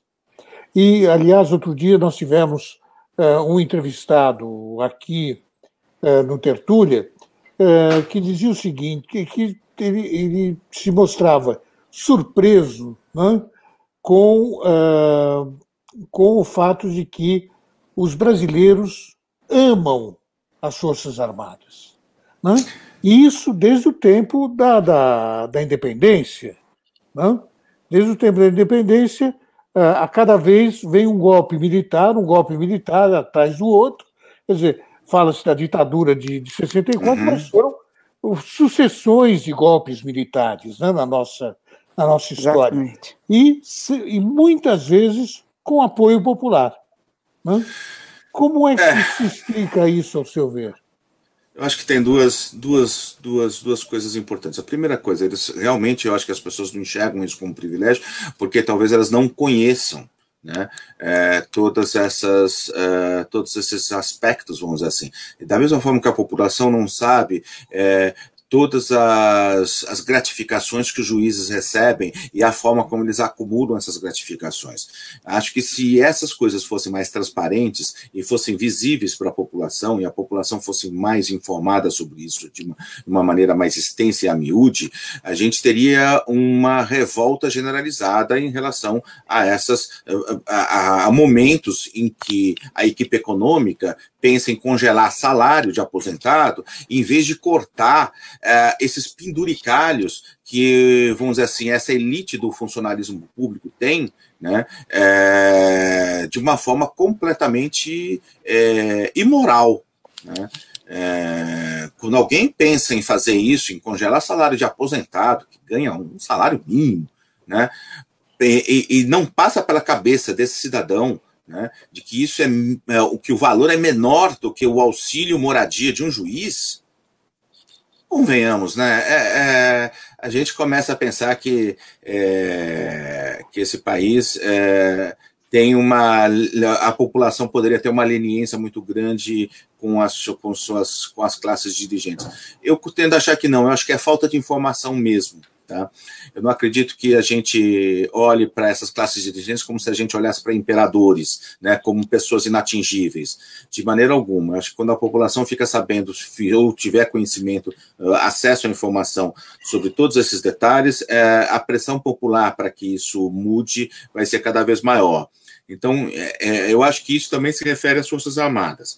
As Forças Armadas, elas gozam de. Eu, acho, eu não acho ruim que uma, que uma nação é, tenha em alta conta suas forças armadas, tá? Eu acho que pelo contrário. Eu acho que é muito importante que a gente saiba respeitar as Forças Armadas, desde que as Forças Armadas, de fato, se representem a nação e que elas não sejam uma nação dentro da nação. Tá? Eu vou explicar. Né? As Forças Armadas elas têm que ser o primeiro cidadão é, é, é, a respeitar as leis. O que aconteceu na nossa história republicana é que, por um, muito tempo, né, um, houve um conflito entre essa subordinação das Forças Armadas ao poder civil. Né? Havia uma ideia de que as Forças Armadas podiam ser uma espécie de poder moderador, que foi uma ideia defendida pelo Góes Monteiro lá nos anos 30, mas que ao fazer isso, ele, na verdade, ele tentou sistematizar, vamos dizer assim, um pensamento que já existia dentro das Forças Armadas e que, em última análise, foi o que causou uh, o golpe da República, da proclamação da República. Tá? É ou seja, as Forças Armadas, elas, elas sempre se, se colocaram, pelo menos os seus generais, né, boa parte desses generais durante a República, como os intérpretes finais da lei e da Constituição, quando eles nunca foram constitucionalistas e nem a Constituição, as leis pudessem admitir esse tipo de comportamento. Né? É, eu acho engraçado, me faz lembrar aquela frase, vamos dizer assim, de um babudo que é muito mal visto hoje em dia, um tal de Karl Marx, que no 18 de Brumário dizia que o, acho que o Luiz Bonaparte substituiu né, os três poderes, né, por, uh, por, infantaria, cavalaria e artilharia, né, ou seja, o constitucionalismo do exército nesse, nesse período republicano muitas vezes fez isso, né, substituir a, a, as leis do país, né, o, o, Supremo, o Executivo Legislativo por cavalaria, infantaria e artilharia. Eu acho que isso, isso, isso evidentemente, tá, a gente tem que também fazer uma análise sobre isso, é que esse período Uh, desde 64, a gente não, não viveu nenhum outro uh, grande evento de uh, rebeldia militar ou de é, levante militar ou de ou nenhum golpe militar. E isso é importante a gente tentar ter isso como uma ideia retrospectiva, de imaginar por que, que isso aconteceu uh, e por que, que no período republicano, depois de 64, a gente viveu essa relativa calmaria. Relativa à calmaria, é evidente que aí você teve problemas com frota, você teve problemas que levaram à decretação do AI-5, do AI-17, você teve uma série de problemas também dentro das Forças Armadas, que o próprio capitão Bolsonaro, né, eventos como, como dele, né, é, mas uh, a verdade é que o Castelo Branco, de fato, fez uma série de reformas dentro do Exército que conseguiu afastar, digamos assim, é, a política partidária de dentro das Forças Armadas. E também porque era fácil, porque, em suma, é, o mesmo que de, ferro, de terno e gravata, então ficava fácil você entender como o poder militar deveria se subordinar ao poder civil. Simples, você está se subordinando a um general quatro estrelas. Simples, né? É, resolvia a questão, algo parecido com o que acontecia na Alemanha é imperial, né? É, o, que, é, o que foi espantoso foi depois da redemocratização, a gente tem um período de 35 anos, isso sim inédito na República, é, de relativa tranquilidade né, dos militares, onde parecia que eles haviam se retirado da política. Tá? É, acho que a gente cometeu alguns erros de análise tá? durante esse, esse período. Talvez os militares não tivessem se retirado tanto assim da política. É, os militares, tá, uma parcela deles, não as Forças Armadas. É, então, talvez até mesmo por isso, essa retirada deles da política fez com que, fechando agora, tá, é, é, fez com que eles tivessem um grau de aprovação tão grande aqui no país nos últimos 35 anos. Eles não sofreram, de fato, esse desgaste né, que a política provoca né, nas forças que, que tomam o poder. Se você pensar o que era, por exemplo, a imagem pública de um general como o general Figueiredo, Convenhamos, quando um general muitas vezes fala para mim, nossa, mas veja, no, durante o regime militar, o Brasil virou a oitava economia do mundo, nós tivemos um milagre, é, tivemos tudo isso, mas também tivemos, deixaram o país quebrado, com uma dívida impagável, com uma inflação de 200% ao ano, com obras inacabadas para o Brasil inteiro, você via fã, é, é, é, esqueletos de obras espalhadas por aí, quem andasse por uma rodovia encontrar é, é, pontes que iam de um lugar para lugar nenhum, ou seja, uma verdadeira baderna administrativa né, que foi deixada pelos militares e que começou a ser resolvido pelos civis né, nos anos 90. Né? É, então, quando, quando eu escuto esses louvores, vamos dizer assim, com alguns generais, como Rocha Paiva, que é um dos grandes ideólogos dos, dos militares, desses militares da direita e, e mais à direita ainda, né? o Rocha Paiva eu colocaria ali como um, da ponta direita, vamos dizer assim, do time dos militares, né? É, me parece que é uma grande amnésia, né? Porque o tempo que eu vivi e que provavelmente nós vivemos aqui na, naquele final de regime militar é um tempo muito diferente do tempo idílico, né? Que alguns generais como Rocha Paiva costumam é, contar ou tentar contar para as pessoas. É, absolutamente, um descontrole completo, desemprego, uma década, deixaram uma década perdida para o país, né? Então, muito mais que um milagre econômico, eles deixaram depois uma década perdida. Fizeram uma administração temerária, com investimentos é, errados, é, expuseram o país, as contas públicas do país, aos choques internacionais né, do petróleo. Ou seja, é, eu não consigo entender como isso pode ser considerado como algo assim, um, um um balanço tão positivo, né, ou tempos idílicos, pelo contrário. É, você falou que um pouco é, é, a culpa é um pouco da imprensa, claro, que não, não claro. mostra quem são essas pessoas, então a culpa é um pouco nossa também. Mas aí eu acho que também vai além, eu acho que é uma questão de caráter. Como é que esses caras podem achar normal que uma filha deles não se case num papel para receber um salário? Uma pensão? É... Então, assim, é muito simplista falar só que as pessoas não sabem. Eu acho também que eles deveriam se posicionar. Tudo bem, vários governos passados, ninguém meteu a mão nessa cumbuca. Mas para um país que está falido, quebrado, passou da hora. Pois é, é, eu só queria só chamar a atenção que esse comportamento não é um comportamento só do estamento militar, tá? Esse comportamento você encontra também em outros estamentos burocráticos, sim, sim. juízes, é, procuradores, fiscais de renda e por aí vai, tá? Essa ideia de que eu tenho um direito adquirido chamar de direito adquirido que é privilégio, tá? É algo muito comum dentro do Estado brasileiro. Tá? Então, talvez por isso, quando você escuta, por exemplo, eu me lembro que durante a discussão da reforma da Previdência Militar, eu estava conversando com um general que era um dos especialistas em contas é, é, e que estava é, trabalhou muito tempo na Secretaria de Economia do Exército, e ele tinha na ponta do lápis assim é, quantos magistrados ganharam de aumento nos últimos anos, quanto a carreira Y, quanto isso, quanto aquilo, tá, tá, tá, e quais eram as perdas dos militares não passa pela cabeça, não passou pela cabeça dele, né, fazer uma conta é, inversa, né, ou seja, é, de quanto o trabalhador comum, né, é, que em outra análise é aquele é desse meio que vão sair os soldados, né, que vão para os quartéis, né, é, teve é, de aumento nos últimos anos, ou quanto ele, ele, ele, ele, ele recebeu. Ah, mas e o atrativo para a carreira? Como a gente vai atrair os melhores, etc. É, não passa pela cabeça deles que algumas dessas coisas que eles mantêm, né, o, o pagamento para os. O, o, o, contar para termos de aposentadoria o tempo de, de, de academia militar, né, é, que isso possa ser visto como um privilégio. Né? É, passa na cabeça deles isso é uma espécie de direito adquirido, ou como uma capitania hereditária, né? Alguém assinou um papel ali para eles e pronto, está resolvido no passado, e é assim, sempre foi assim, tem que ser assim, pronto. É, eu acho que o que isso revela, quando eu falei que falta informação, eu falo para a população, eu falo isso pelo seguinte, tá? É, eu não estou dizendo que as pessoas são culpadas por não se informar de maneira alguma, mas, de certa forma, é, neste país, os debates sobre a defesa né, são debates sempre vistos como debates secundários. Tá?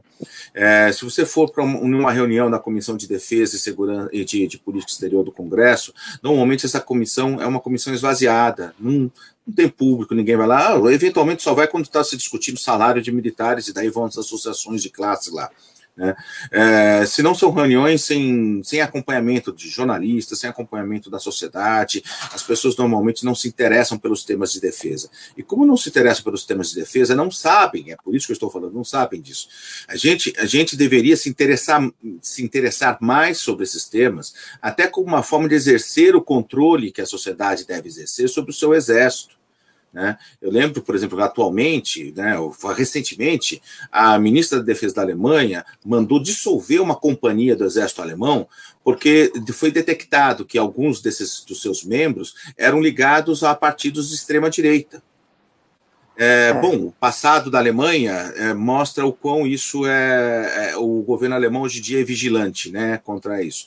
Mas e aqui? De que forma o governo brasileiro, os governos da redemocratização, realmente verificaram ou procuraram verificar se existia algum tipo de contaminação política dentro dos quartéis? Eu me refiro, por exemplo, à presença do deputado Bolsonaro em cerimônias dentro da Academia Militar das Agulhas Negras, em que ele era ovacionado, né, isso em 2014, 2015, né, pelos cadetes. Isso não é razoável. Porque isso não seria razoável se fosse o deputado Marcelo Freixo entrando dentro de um quartel e sendo ovacionado por militares. Né? Isso não é nem um pouco razoável. Né? É, então faltou sim a devida diligência né, de chefes militares, dos governos, da sociedade, né, para se fazer esse controle e, de fato, é, lutar para que as Forças Armadas representem a nação e não um determinado grupo político. Né? É, é, e aí entra o privilégio, porque quando você confunde as coisas, né, você também confunde a administração pública né, com, com, com as, os seus vencimentos, as suas vantagens, etc., como se fosse aquilo começasse também a, a ser algo devido a você. Então, de fato, da mesma forma que o auxílio moradia não deveria ser algo devido aos magistrados desse país, né, essa série de privilégios é, é, relacionados aos militares também não deveria ser devido. Né? A, a, a, gente, o funcionalismo público não pode ser causa de enriquecimento, embora muitos militares vão ficar muito chateados com isso que eu estou falando, tá? É, mas não pode ser causa de enriquecimento de ninguém. Eu digo que um, um general da reserva ganhar 50 mil reais, mais 30 mil reais, e acumulasse os dois salários na Apex, por exemplo, está errado. É, é, é, moralmente justificável com um país que está é, vivendo uma crise fiscal que está passando, com um déficit do tamanho que tem nas suas contas públicas. É, é evidente que isso está errado. Evidente, evidente. Marcelo, hum. Marcelo, eu queria te fazer duas perguntas que são nossos, dos nossos webnautas. Eu ainda estou naquele uhum. chamar de internautas. Uma delas é do nosso Henrique Nunes, que eu vi que ele se descreveu, eu acho que ele é militar. E uhum. ele pergunta se a Força Nacional está recebendo. É, é, se é verdade que a Força Nacional está recebendo milicianos. E outra é do Paulo Carvalho, que pergunta sobre a submissão, qual, qual é o grau de submissão é, dos militares aos interesses norte-americanos. E eu imagino, aqui eu vou adicionar o meu pedaço, que os uh, que os uh, eles estão eles apoiam muito o Moro, né? Eles são uhum. tem uma grande parte você falou aí que eles apoiam o Moro e eu pergunto se isso seria indicativo de que eles são muito ligados aos interesses americanos. Então essas duas oh. perguntas dos nossos webinars. Olha, a primeira pergunta sobre os milicianos e a Força Nacional de Segurança. Né? É, eu desconheço eh, casos concretos de milicianos devidamente identificados que façam parte da Força Nacional. Eventualmente isso pode acontecer, claro que pode acontecer, porque se um policial militar de um estado é, tiver contato com a milícia, ser membro de uma milícia, ele de repente amanhã é, se candidatar e ser, e ser ser utilizado numa, numa ação da Força Nacional de Segurança, é, sem que, vamos dizer assim, esse, esse, esse passado dele miliciano seja do conhecimento dos chefes, isso pode acontecer? Claro que pode. Tá? Mas eu desconheço, eu não conheço nenhuma investigação é, ou do Ministério Público Militar, ou do próprio Ministério Público Estadual, ou do Ministério Público Federal, ligando é, integrantes da Força Nacional de Segurança com milícias pode ser simples, mera ignorância minha, tá? Isso, vamos deixar bem claro, eu não, não tenho o dom do, né, do, do, conhecimento pleno e restrito, de maneira alguma, não tenho nenhuma pretensão a isso, pelo contrário. É, sou muito ignorante das coisas, costumo dizer que eu fico sabendo de 2% do que, se quanto muito, já me dou contente quando eu sei de 2% do que está acontecendo sobre um, um fato ou um, coisa assim. É, no caso, no segundo caso que você me perguntou sobre a, a ligação uh, dos militares com os Estados Unidos. Bom, primeiro, existem laços de amizade entre os militares brasileiros e os militares americanos que remontam a, ao período anterior à Segunda Guerra Mundial, que são laços de amizade entre Brasil e Estados Unidos, que levaram, entre outras coisas, o Brasil a entrar na guerra depois do ataque a Pearl Harbor. Né? É, existem laços que vão desde a formação de muitos desses militares, que vão, uh, que vão estudar nos Estados Unidos, voltam para cá, etc., dentro do período da carreira deles até a chegada ao generalato. Né? Existe, além disso, existem laços também, como que eu posso dizer, é, é, culturais, né? É, e digamos assim que o coração dos militares ou de boa parte dos militares bate do lado direito do peito, né? Então são pessoas conservadoras, são pessoas é, que no espectro político estariam se, se, poderiam ser colocados ali entre centro, centro-direita e direita, né? Alguns de extrema direita. Né? É, então, também é natural que eles vejam, dentro da, de uma perspectiva ainda da antiga Guerra Fria, né, os militares americanos como aliados. Tá? Ponto. Mas não veem uh, o Brasil, de maneira alguma, como uma nação submissa aos Estados Unidos. Aí já, é um, aí já vai um pouco além. Digamos assim, aquele louco da aldeia, que é o nosso ministro das Relações Exteriores, né? É, é, não, não é um cara. Ele não é. é ele não é um cara bem visto dentro das Forças Armadas, tá? E, inclusive, por generais que hoje estão no governo, tá? É, eu me lembro de um deles, não vou aqui, foi dito em off, isso logo no começo do governo Bolsonaro, que ele achava que o ministro das Relações Exteriores seria o primeiro a cair, Né? É, no final, quem caiu primeiro foi o Vélez, né? É, o Ministério da Educação. Outro problema também, né? Porque depois colocaram o bailarino lá no lugar, né? É, e deixaram a educação nas mãos desse cidadão durante um ano e pouco. Show de horror. É, em suma. É, é, e que era uma pessoa também detestada pelos militares, tá? ah, é? Eles nunca engoliram, por exemplo, as ofensas que ele fez, por exemplo, ao Marechal Deodoro. É, para os militares, né, para aqueles que gostam de falar sobre a família militar, a mulher do Marechal Deodoro é justamente, vamos dizer assim, a, aspas, a madrinha né, é, da família militar. Né? Então, um, aquele, aquele imbecil, né, não tem outro termo, porque, desculpa, eu não gosto de, de usar esse tipo de termo para as pessoas, mas eu acho que eu já me dirigi duramente a ele também em alguns artigos. Então, essa pessoa que, é, que fazia, digamos assim, as coisas que ele fez, né, é, e dizia as coisas que ele dizia em rede social, xingando pessoas, etc., coisa completamente descabida para um ministro de Estado, né, é, era muito mal vista por amplos setores das Forças Armadas, por amplos setores. Quando você, quando, quando ah. eles ouviam alguma crítica ao seu Weintraub, eles não, ninguém saía em defesa dele. Tá? Assim como as pessoas não saem em defesa do ministro das Relações Exteriores, porque, em suma, é, é também uma pessoa é, é que não é bem vista né, pelas suas, pelos seus discursos, pelas suas atitudes e diante de, de, de, de fatos é, é, da sua pasta. Isso é, isso é eu, eu, escuto isso, já escutei isso muitas vezes. Tá? Então, um, um digamos assim, existe esses. Eh, não que, entenda, isso não significa que esses militares é, estejam assim também. Ah, eu não penso como Bolsonaro. Eles, eles, como eu disse para você, eles também são conservadores, muitas vezes estão ali no que a gente poderia chamar de, do campo político da direita, é, mas eles não gostam desse tipo de comportamento, não, do, desse, do que vem sendo assistido, por exemplo, na, na FUNAG, lá na, na, no Ministério das Relações Exteriores, de você aparelhar isso com olavistas né, é, de você é, defender é, é posturas do, do, do, do, Brasil no exterior, de um alinhamento automático com, os Estados Unidos, que lhes causam um certo incômodo, Tá? Isso não Sim. quer dizer, evidentemente, que os militares também, de uma hora para outra, vão achar que a Embraer, já que o negócio com a Boeing não saiu, pode ser é, vendida para uma empresa chinesa. Pelo contrário, isso arrepia a espinha deles. Tá? Mas aí por questões geopolíticas tá? e de defesa nacional. Tá? É, um pouco ligados a questões ideológicas também.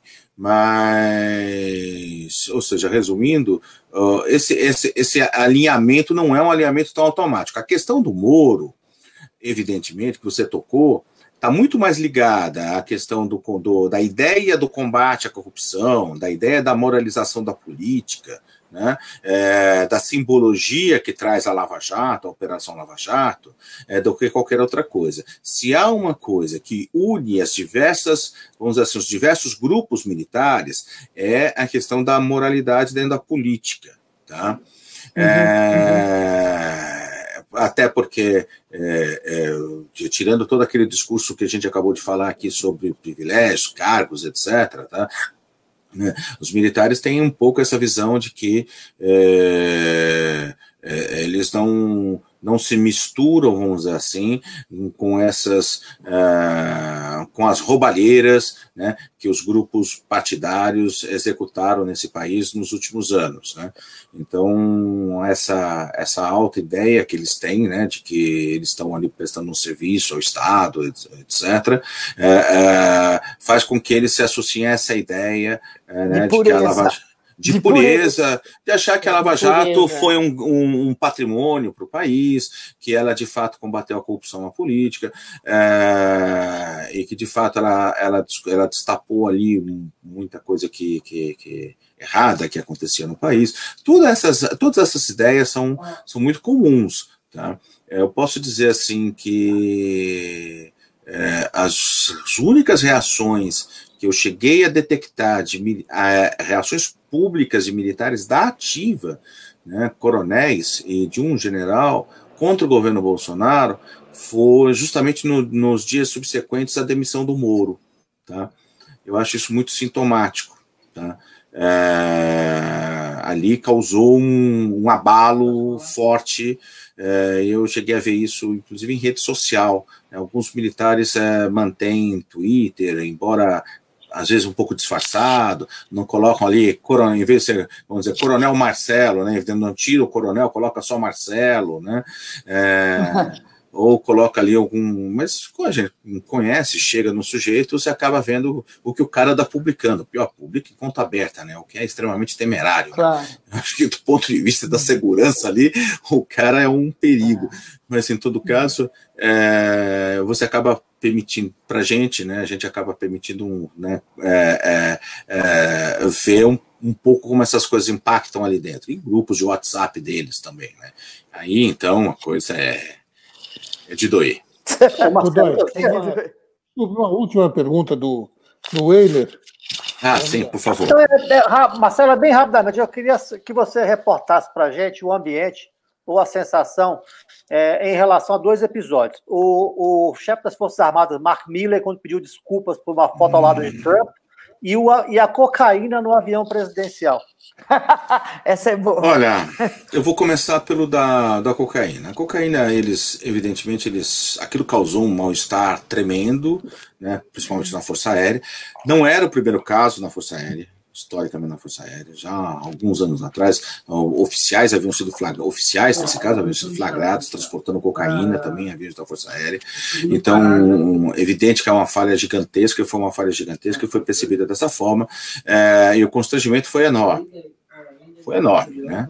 É, em relação ao, Mark Miller, é, aquilo foi algo que é, não para todos mas eu diria ali que para uma provavelmente para metade ou mais da oficialidade é, teve um, um impacto grande, tá?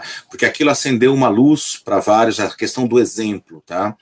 É, o exemplo que o general americano deu é, é, um exemplo em conteste, né? é um exemplo em conteste de, um, de militares que sabem exatamente a sua, uh, o seu papel uh, institucional, né? Que não que sabem o, o, o, qual é a obrigação deles em preservar a instituição do jogo político, de não identificá-las com os partidos, de não identificá-las sequer com o governo, mas, mas de, de, de ser de, das Forças Armadas serem instituição de Estado. Né? Ah, aquilo faltou, por exemplo, né? É, para o ministro da Defesa, por exemplo, que foi visto né, sobrevoando de helicóptero uma dessas manifestações é, do Bolsonaro em Brasília, de meses atrás, né, em que os seus correligionários pediam o fechamento do Congresso, o fechamento do STF, né, é, e o Bolsonaro dizia, não, mas é, é, eu, não, eu não pedi isso. Caramba, você não vai torcer pelo Corinthians no jogo do Palmeiras, caramba, você foi se você foi num jogo do, do, do Corinthians, você está tá gritando gol, meu caro. Você está torcendo para quem? Né? Enfim. Né? Então, isso, isso causou assim, um desconforto grande para muitos deles. Eu citei aqui, por exemplo, o Brigadeiro Ferola, que, que se manifestou publicamente, o General Brito, que se manifestou publicamente. Eu ouvi de outros generais importantes da ativa e da reserva, esse desconforto. É, essas pessoas muitas vezes pedem que você mantenha o anonimato, porque eles, por exemplo, alguém que foi comandante do exército falar alguma coisa agora significa, pode, na concepção dele, pode, ou que foi chefe de Estado-Maior do Exército, pode significar um constrangimento a quem está na ativa né? É, é, e que na época que eles estavam lá eles não gostariam de passar, então eles não submeteriam os colegas que hoje se encontram nesses cargos a esse tipo de constrangimento. Mas essas conversas existem. E eu posso dizer que eu ouvi de general quatro estrelas, que comandou tropa, que foi chefe de Estado-Maior, etc., é, um repúdio muito veemente a essa ideia de poder moderador, de intervenção, etc., é, assim como algo impensável, etc., sem nem mesmo aquelas concessões que pessoas como Rocha Paiva fazem, ah, num caso de anomia, não, de jeito nenhum, é ilegal e acabou, isso não existe, é loucura, etc. É. Bom, vamos agradecer então Marcelo Godoy. Muito obrigado, foi ótima entrevista, Godoy. E... Marcelo, muito obrigada mesmo. Oi. Você vai ter que voltar, porque Eu que agradeço. ficou faltando perguntar para você sobre a, a, a, o Ministério da Justiça, que simplesmente ignorou uma intimação da, da Justiça Italiana para você sobre a Operação ah, Condor, né? E respondeu sim. como se você não existisse. não sei, eu não, eu, não vi, eu não vi qual foi a resposta que eles deram para o procurador italiano, lá da Procuradoria de Roma. Né? É, não sei o que, que eles alegaram do ponto de vista burocrático para devolver a carta rogatória. Mas eu acho em suma, acho uma coisa tão imbecil, porque a justiça italiana já dispõe do áudio do general Agnaldo Del Nero, confessando que os militares brasileiros, e na época o Agnaldo era do Centro de Informações do Exército, na época dos fatos, começo dos anos 80, que eles, militares do Centro de Informações do Exército, seus colegas, portanto, sequestraram, sim, participaram do sequestro de eh, argentinos de nacionalidade italiana, e que não mataram, só entregaram para os militares argentinos. Claro. Simples. Então, muito obrigado. Gravado. Você volta outra é. hora para a gente esmiuçar a Operação Condor, então. Sim, ah, tá bom, ok. Muito, muito obrigado, então. Obrigada, dar... Marcelo. Até a tchau, próxima, Marcelo, obrigada. Tchau, tchau. Tá? Tchau. Eu quero... e, vamos, e vamos, então, recebendo a Raquel, Raquel Facuri. É, acho que ela já, já entrou. Bom, bom dia, pessoal. Tudo bem? Bom Tudo dia, bem, Raquel. Raquel. Bom dia. Muito obrigada pelo convite. É, é muito bom estar aqui para a gente poder falar um pouco sobre o Pantanal e conseguir expor um pouco sobre a situação lá. É, a Raquel é cofundadora da ONG uh, eh, Ampara, não? Exato. E uh, ela, então, melhor que ninguém, pode falar do incêndio no Pantanal e contar sobre a sua experiência na, na queimada uh, dessa região, na região do Pantanal. É, falando um pouco assim sobre o Pantanal, é, eu já tinha ido ao Pantanal, mas outros lados, o Mato Grosso do Sul, para Bonito, mas eu nunca tive a experiência de ir para o Mato Grosso igual esse momento. E infelizmente foi nessa situação bem triste. É, é um local simplesmente deslumbrante que tem a maior quantidade de animais que eu já vi. É, só é. em um dia que a gente estava lá, a gente acabou vendo cinco onças pintadas, desculpa, seis. Isso para ver uma onça pintada em vida livre, seis num dia só, gente, isso não existe, tá?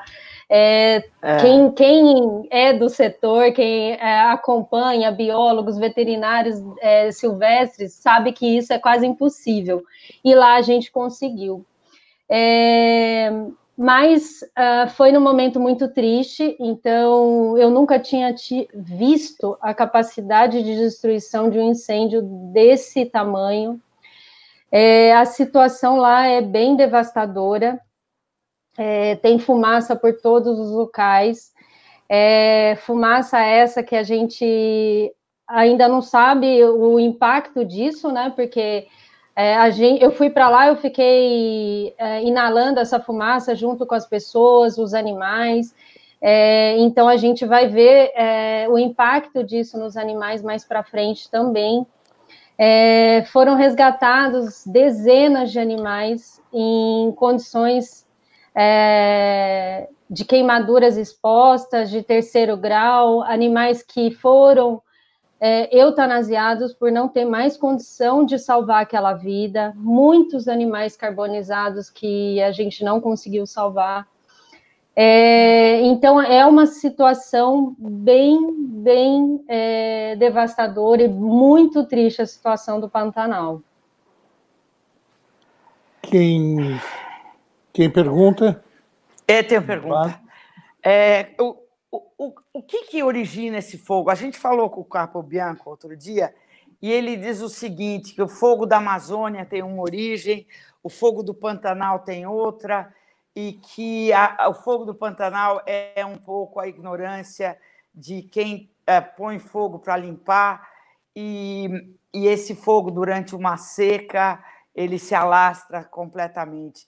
Como é que, sabendo disso, as autoridades locais não é, não vão lá e não previnem. É, eu comparo uhum.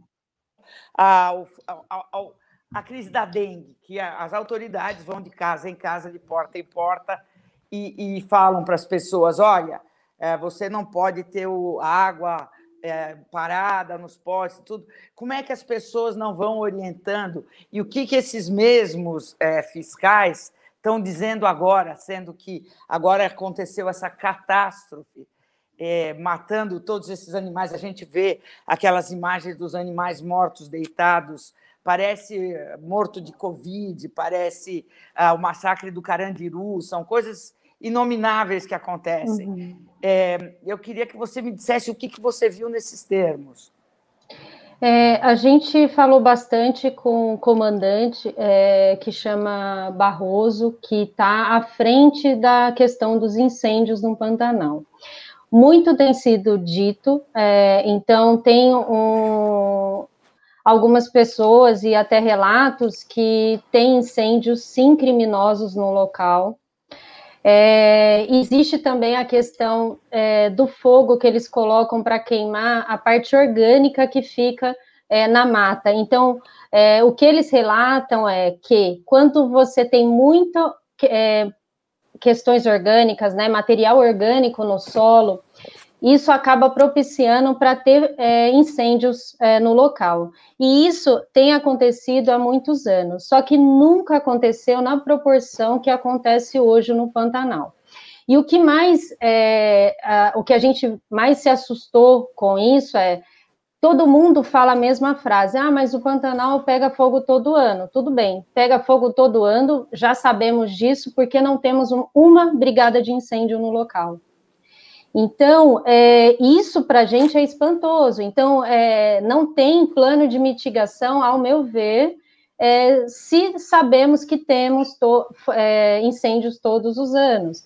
Então, existe até uma, uma campanha que entrou uh, para fazer essas brigadas de incêndio, tanto no Mato, Mato Grosso do Sul quanto é, no Mato Grosso. Além disso, não tem estrutura para recebimento de animais no local. Então, é, os estados têm os CETAS, né, que são os centros de acolhimento desses animais que são encontrados é, ou em questões de atropelamento, ou sofreram com os incêndios, lá não tem no local. Então, o que está sendo como não feito? Tem? Mas como que não, não tem? Não tem estrutura. Exatamente. Mas isso parece, mas, mas é, é, no Pantanal deveria ser um, um santuário, deveria ser tombado, ninguém. Não existe isso, foi sabotado. Até porque ganham com o turismo lá, né? Deveriam Exato, fazer outra parte. A parte do turismo, hoje eu nem sei te dizer como que vai ficar depois do que aconteceu lá, porque realmente foi uma destruição em massa, inclusive dos animais.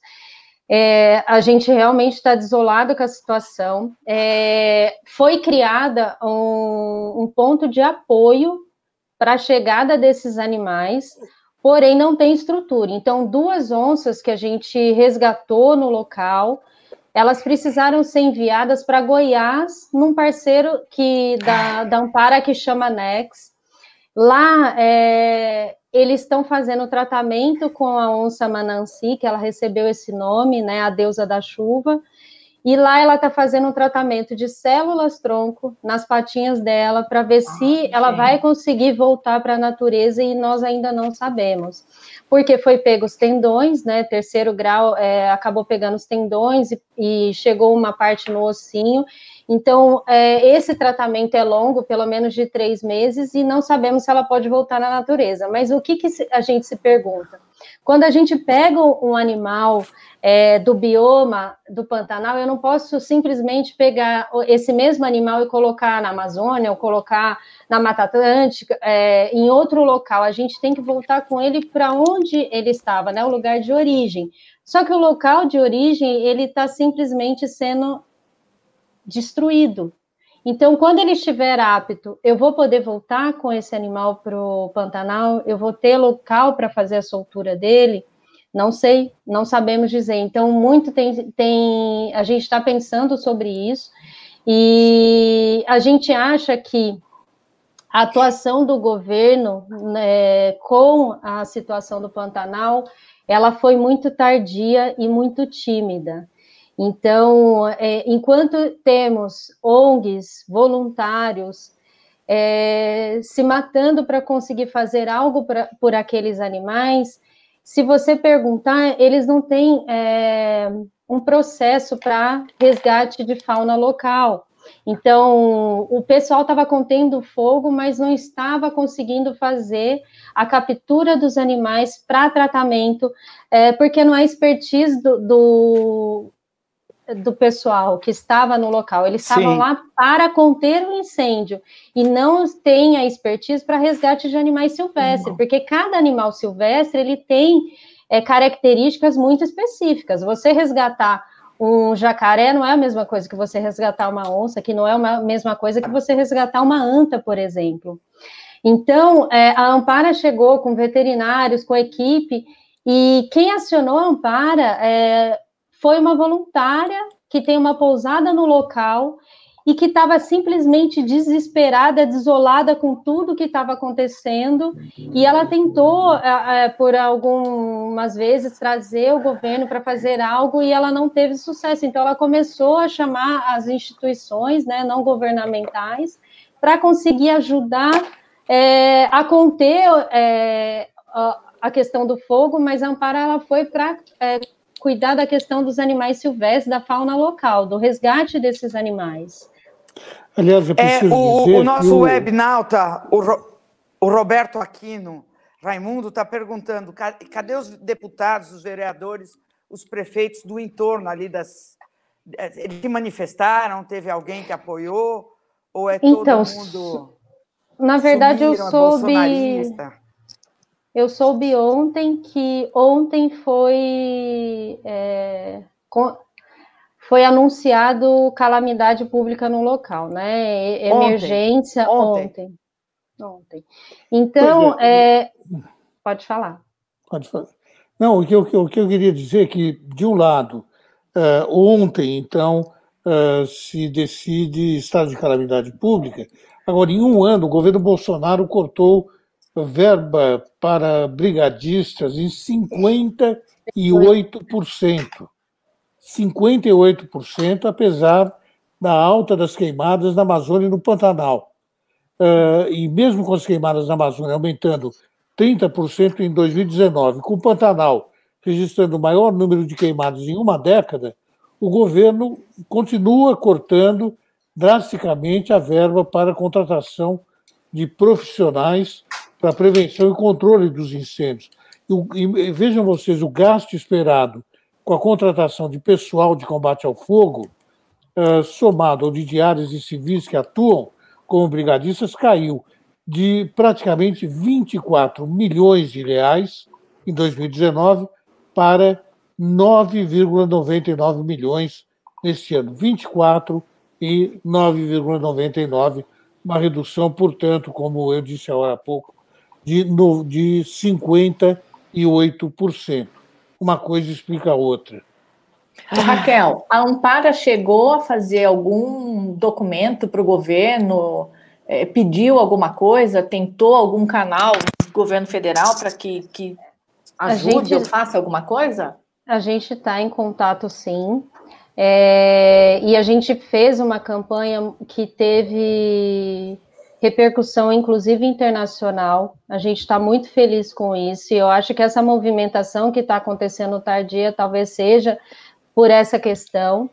É, mas realmente não tivemos o apoio e, e acredito que as, que as pessoas é, estão revoltadas com essas questões, então é, muito a gente vê que no meio dessa, desses incêndios no Pantanal, foi bem mencionado que a gente teve essa redução de 58% é, para conter os, fogo, os incêndios, tanto no Pantanal quanto na Amazônia e outros locais que estão acontecendo. Então, realmente é bem é, alarmante você receber uma notícia como essa. Então, a gente segue sem entender o porquê de uma atitude como essa, sendo que a gente está numa situação é, alarmante e, e o governo segue fazendo esse tipo de conduta.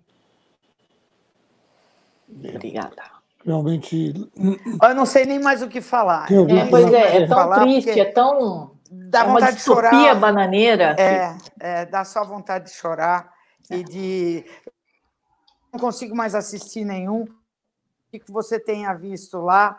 É, e deve ser. Eu não, nem imagino a cena, a pior cena. Eu queria te perguntar qual a pior coisa que você viu lá, mas não quero ouvir a resposta sabe?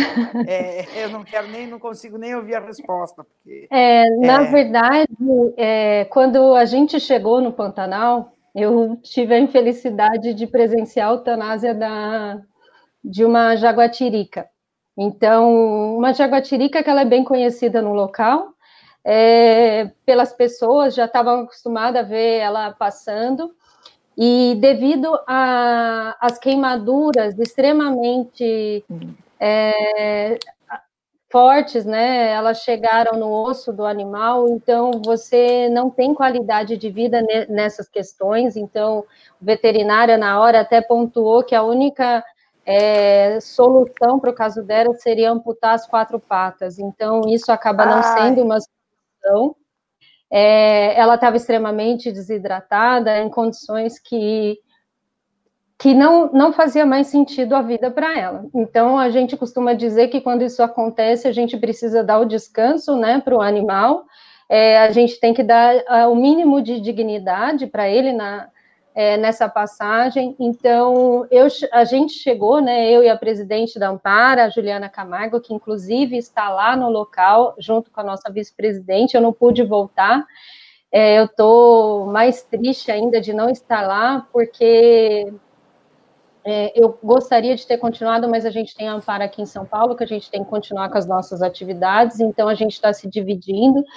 E, e a, a, primeira a primeira dia no Pantanal foi dessa forma. Então, para a gente realmente é, eu, a gente chegou sem conseguir dormir, sem, sem conseguir parar de pensar e correr atrás da melhor forma possível de recursos. Então, recurso é, com certeza a gente agora conseguiu, graças à união de pessoas, tá? Não é esse dinheiro não vem do governo, vem de uma campanha é, que as pessoas estão é, comovidas com a situação do local e que elas nos ajudaram é, a faz, tentar fazer a diferença no local. Então, é, aproveito até o momento para agradecer a cada um, a, a uma das pessoas que se importaram com isso e que doaram é, seu tempo e recurso para que a gente consiga fazer algo diferente para o Pantanal. Então, é, realmente estamos unidos por voluntários, por pessoas que vão fazer a diferença e eu torço para que a gente consiga salvar ainda alguma vida no Pantanal. Cada vida que a gente pode falar. Não, não, desculpa. É, Raquel, os animais percebem o que está acontecendo? Eles percebem que está vindo? Eles conseguem fugir ou eles são pegos de surpresa? Muitas que... vezes é, os animais são pegos de surpresas e o que pode acontecer? O fogo está vindo pela direita, está vindo pela esquerda, eles não percebem, de repente eles são consumidos pelo fogo.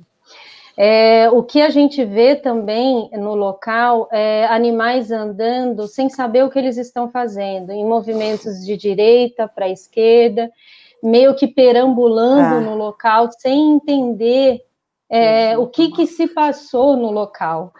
Então, é, muitas vezes fala, ah, não, o animal foge do fogo. Gente, não é, não é fácil fugir do fogo. Então, é, não sei se vocês sabem, até é, uma pessoa é, chegou a falecer no local devido aos incêndios.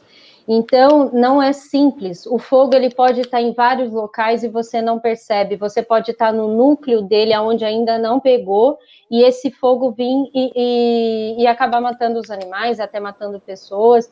Então, a, a gente é, realmente não é uma, uma situação fácil, é uma situação alarmante e é, o que a gente tenta agora é amenizar os sofrimentos dos animais que a gente está encontrando em vida. Cada vida que a gente encontra é uma vitória, é uma comemoração, porque é, se a gente pensar que o local que mais tem onça pintada no, é, no país está em chamas e a onça pintada está em, pode entrar em extinção, Então, imagino que isso representa para a gente. É, é atual, o atual governo para a proteção animal e para o meio ambiente tem sido muito sofrido, mas muito sofrido mesmo. Eu acho que em, em nenhum ano a gente teve uma dificuldade tão grande de ter apoio é, e de entender as ações que o governo tem seguido, é, que parece que vão contra ao nosso meio ambiente, aos nossos animais, enfim. E isso porque Raquel, eles se dizem cristãos. Isso porque eles se dizem. É, é. É, Raquel, você falou agora há pouco. Você falou agora há pouco de, é, de uma é, ação internacional é, e eu tenho informação, não sei se você já teve, de que oito países europeus escreveram para o vice-presidente Mourão dizendo que, eh, da forma como, como está, não pode haver negócios entre os países europeus e o Brasil, eh, que eh, então, ou o Brasil cuida do Pantanal e cuida da, da Amazônia, ou, se não, os, os acordos que estão em andamento, os acordos que já foram assinados, mas ainda não, não estão em aplicação, não serão cumpridos por parte da Europa. Não tinham isso, conhecimento. Isso graças a, a, a, ao trabalho de vocês. Não tinham conhecimento, mas fico feliz com a atitude. É, a gente vê que internamente a gente não vai conseguir é, esse tipo de força, então tudo que a gente puder agregar com a força internacional, isso para a gente é muito importante. É, a gente vê é, artistas, inclusive é, internacionais, querendo ajudar. É, as pessoas se incomodam muito com a questão da Amazônia, né? É, mas o que a gente diz que todos eles importam, não é só a Amazônia, é, é, o Pantanal, é todo o nosso, todos os nossos biomas importam. Então, é, a ajuda internacional, sim, é muito importante para que isso é, se, tenha um outro olhar, que a gente tenha o um senso de, de, de, urgência né, da questão é, e que não seja uma ação tímida. É, alguém até mencionou aí que quem faleceu foi o zootecnista do ICMBio, sim, foi ele, é, tentando apagar a, os incêndios, estava só olhando aqui os comentários. É, então a gente teve essa, essa questão, a ideia da, da campanha era realmente isso, trazer esse olhar da, da urgência e do que está acontecendo aqui no nosso país. Ô, Raquel, nesses dias que você ficou lá no Pantanal, você viu algum militar ali ajudando, coordenando, indo, pelo menos, ver o que estava acontecendo ou não? Então, todos os dias a gente saía com é, é, cami caminhões é, 4x4 buscando animais e colocando coxos. Coxos são onde os animais bebem água, né? Porque como não tem local para locais para eles beberem água, a gente foi colocando é, nesse período que a gente teve lá, de três, quatro dias, a gente colocou mais de 150 coxos pra, com água para que eles consigam sobreviver. E nesses locais a gente também conseguiu colocar alimentação. É, então, frutas, porque se está tudo queimado, eles vão buscar alimentação aonde? Então, até buscar iniciativas é, que pudessem nos auxiliar com a alimentação desses animais, a gente buscou. Tudo isso para dizer que a gente andou muito é, no Pantanal, muito de verdade.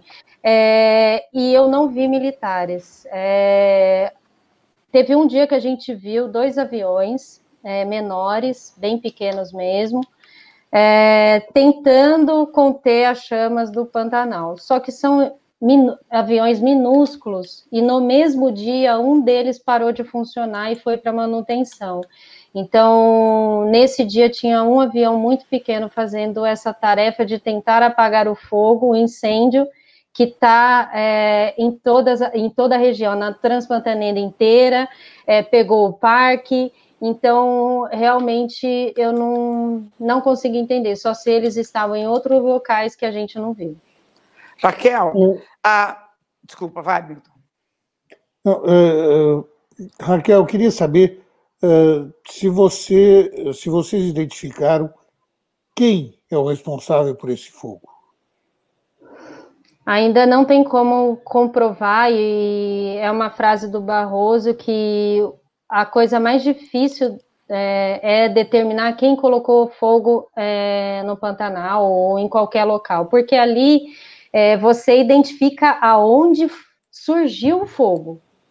Você consegue através, é, eu não sou especialista, né, em conter fogo, mas segundo o, o Barroso, ele fala sobre isso, você consegue chegar na origem, mas quem fez você não consegue chegar, porque não tem câmeras lá, né? Não é que nem na cidade que mas você. Mas tem satélite. Sim, tem mas satélite. não consegui. Tem satélite, mas não consegue chegar na pessoa que foi feito isso. Até o momento não tivemos essa informação. Mas, o Milton, no, na França, no sul da França, todo ano tem muito incêndio criminoso. Muito. E, uhum. e eles conseguem chegar no, nas pessoas que. É, conseguem chegar, tem muito, muito maluco que bota fogo, é, joga uhum. cigarro e tal. E eles conseguem geralmente chegar, não conseguem? É, frequ frequentemente os incêndios são, são incêndios uh, criminosos, né? uhum. uh, aqui no, no, no, sul da França, em Portugal, na Espanha, uh, em outros países europeus também, e muitas vezes se consegue sim pegar o, o, os, os piromaníacos. Né? Uhum. Uh, agora, o que há é um, um todo um, um, aparato para o combate ao fogo. Né? Então, sim. tem uh, aqui na França são dezenas e dezenas de Canadair, aviões, aqueles aviões que bombardeiam as florestas com, com água né, uhum. para apagar os incêndios. É, então, isso ajuda muito, é, a, num primeiro momento, fazer com que o, o fogo fique circunscrito e depois, então, ele seja apagado. É, coisa que aí, aí não existe, né, Raquel? Não, não, o que a gente mais pede é uma intervenção aérea, que é o que mais a gente precisa no, é, nesse momento, porque é, a gente recebe pessoas do bem querendo participar, voluntários, gente que está indo para lá, não tem onde dormir, porque já tem muitas pessoas que estão no local. É, mas o que a gente realmente precisa agora é intervenção aérea para que a gente consiga conter é, os incêndios. É o mais importante, é o que, por enquanto, ainda não consegui, é, a gente ainda não conseguiu que isso ocorra. Então, como ontem foi é, dito é, que estamos em condição de calamidade no local, talvez agora a gente consiga essa intervenção aérea, que ela é de suma importância para o é, local. O, Raquel, o, Raquel. O cúmulo, viu, Bárbara? O cúmulo do absurdo nisso tudo é que uh, nenhum país uh, vai intervir uh, diretamente para trazer os seus Canadair para cá, para ajudar a apagar uhum. o fogo se não houver um pedido oficial por parte do governo federal. E não vai haver, né? E não, e não houve, vai haver porque eles. E não vai haver. É claro, e não dizer, vai haver. Porque eles falam eu, eu, eu acredito até que eles sabem quem botou fogo lá. Eles não querem saber. Eles não querem pegar. Eles querem que a boiada continue passando. O que eu gostaria de saber é que se alguém da Monsanto, desse grande agronegócio, que eu não acredito nem que tenha sido ninguém da Monsanto que fez isso, mas o Blairo Magic, eu também não acredito que tenha sido. Estou falando sem ironia, sem ironia.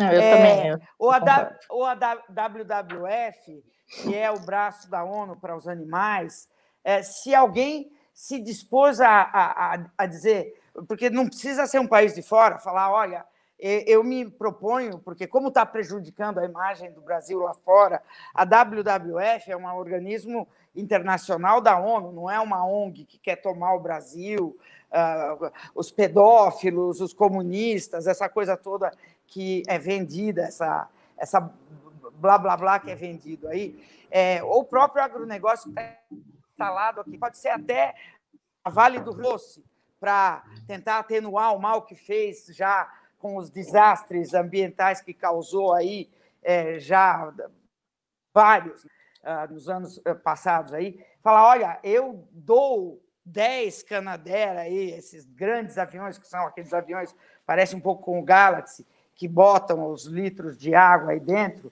é, podiam doar, podiam se, se, se manifestar, essas grandes empresas que têm lucros fabulosos. Os próprios bancos, né, que fizeram tanto aí na pandemia, fizeram um pouquinho, né? Pouquinho, de, de, perto dos lucros. Ah, dá um milhão, dois milhões, é um milho grande, né? Porque se você vem a fundação dá, né? Não é nem é, a pessoa. Fundação, é. É, pois é, mas é tudo umas merdinhas. Desculpa, não posso falar isso, mas é tudo né, troco de pinga, como uhum. dizem. Mas não uhum. poderiam eh, sugerir que desse, ou ter lá no incentivo fiscal, em vez de fazer aqueles livros sobre a empresa ou sobre o fundador do banco, todo ano tem aqueles livros né, que você vê em, em, na mesa de café da, da entrada do banco lá em vez de fazer esse tipo de produto cultural, não seria melhor doar aviões, doar equipamento para a defesa civil, esse tipo de. Isso aí existe, Raquel, algum, alguma iniciativa nesse sentido? É, depois da, da reportagem que saiu é, na TV, é, a gente teve umas duas empresas que entraram em contato, inclusive eu tenho reunião com uma delas hoje para entender como eles podem ajudar. Então a gente também vê um movimento mais tímido, porque acredito que as pessoas estão vendo a, a calamidade que está no local e ficam imaginando a, o quão vão precisar gastar e para auxiliar é, nessas questões. Mas a gente está é, conversando com as empresas para tentar é, fazer o melhor possível também. Então, a gente tem uma reunião com empresa aérea, a gente tem uma reunião com empresa de alimentos, é, para conseguir mandar suprimentos, para conseguir ver questões é, aéreas também. Então, a, a gente está se desdobrando para tentar fazer algo. É, porém, mas eu continuo dizendo que se a gente tivesse uma intervenção aérea por parte do nosso governo, a gente já conseguiria minimamente conter ou diminuir é, os incêndios no Pantanal. Então, a, a gente está agindo no paralelo, sim, é, sim. por, por questão é, da gente não se conformar, porque a gente está vendo o que está acontecendo, a situação é alarmante, então a gente sim está fazendo o nosso papel como ONG, como instituição, Sim. mas a gente precisa também do apoio do governo.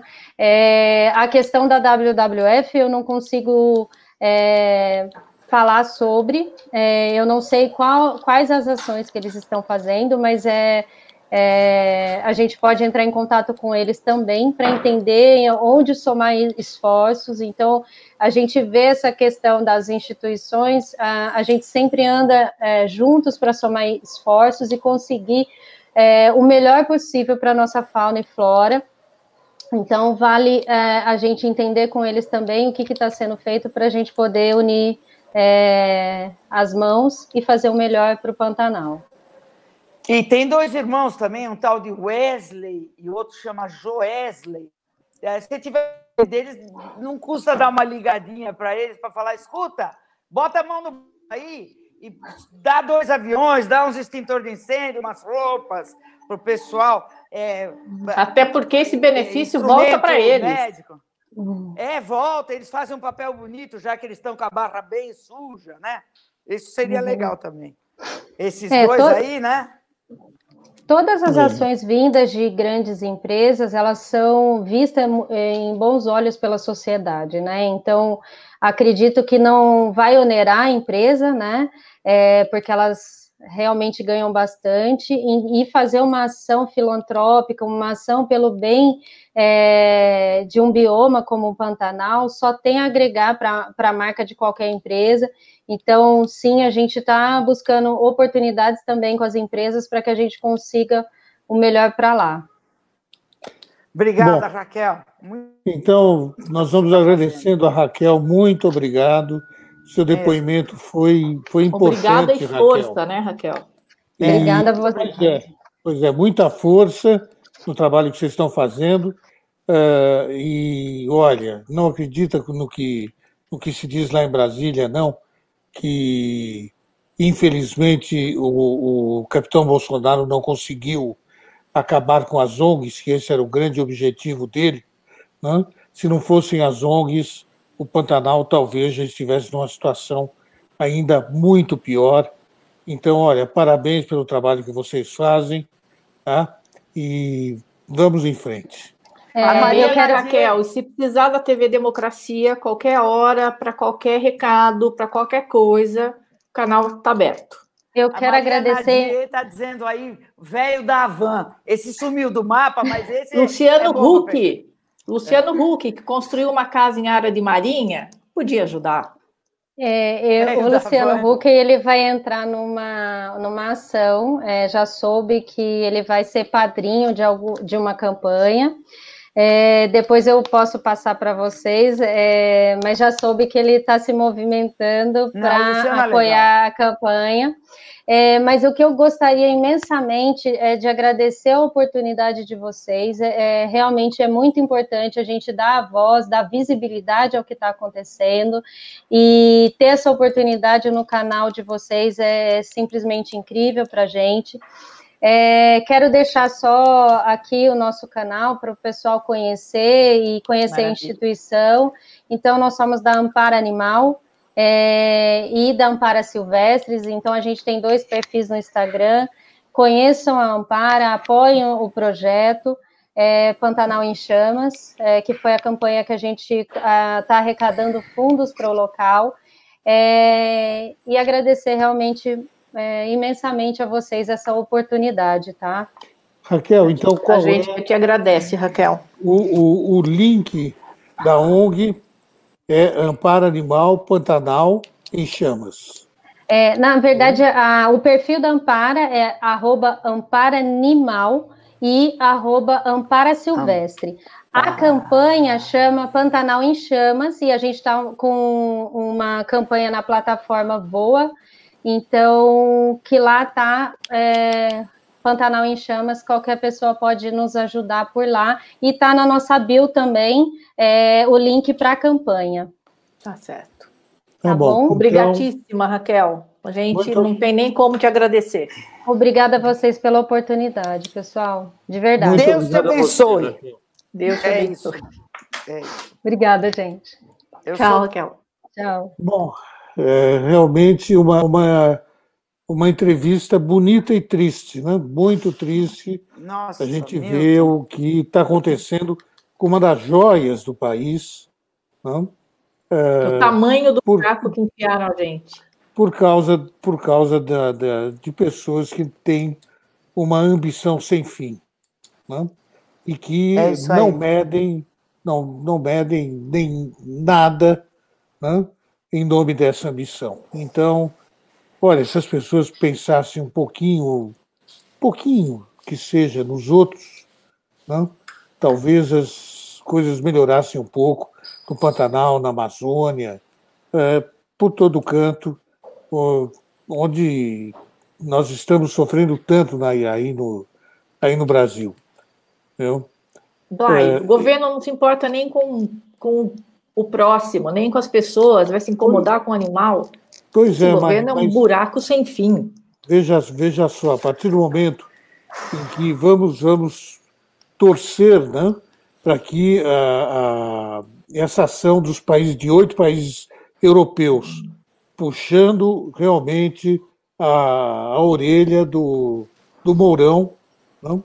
se isso vai servir para alguma coisa, porque é verdade que do ponto de vista humano, eh, eles não, não estão preocupados com absolutamente nada, mas quando mexe no bolso, talvez as coisas sejam um pouco Quem diferentes. Sabe?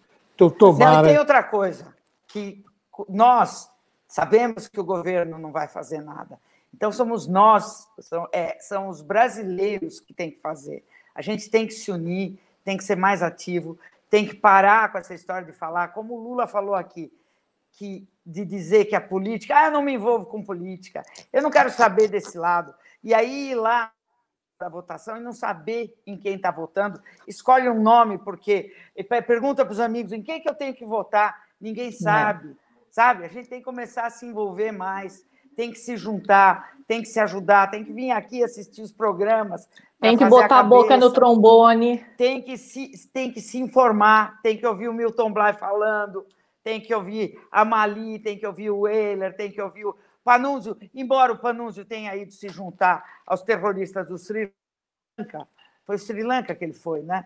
Ele é. foi para o Sri Lanka, eu não sei. Sri Lanka. Tá. Mas, em todo caso, a gente está aqui quebrando a cabeça também. Eu estou escrevendo documentos da nossa missão, viu, meu? Vou submeter a vocês, que é a gente está formando a nossa, a nossa empresa e tal. E é muito difícil escrever, porque a nossa missão ela é enorme, e ela é utópica e ela é, é, é importante. É importante, difícil de formular de uma maneira poética. E eu quero muito que o Milton ajude, porque ele é um sujeito que pensa de uma forma idealista e de uma forma muito lírica e muito bonita, e eu quero que você lê, seja o primeiro a ler.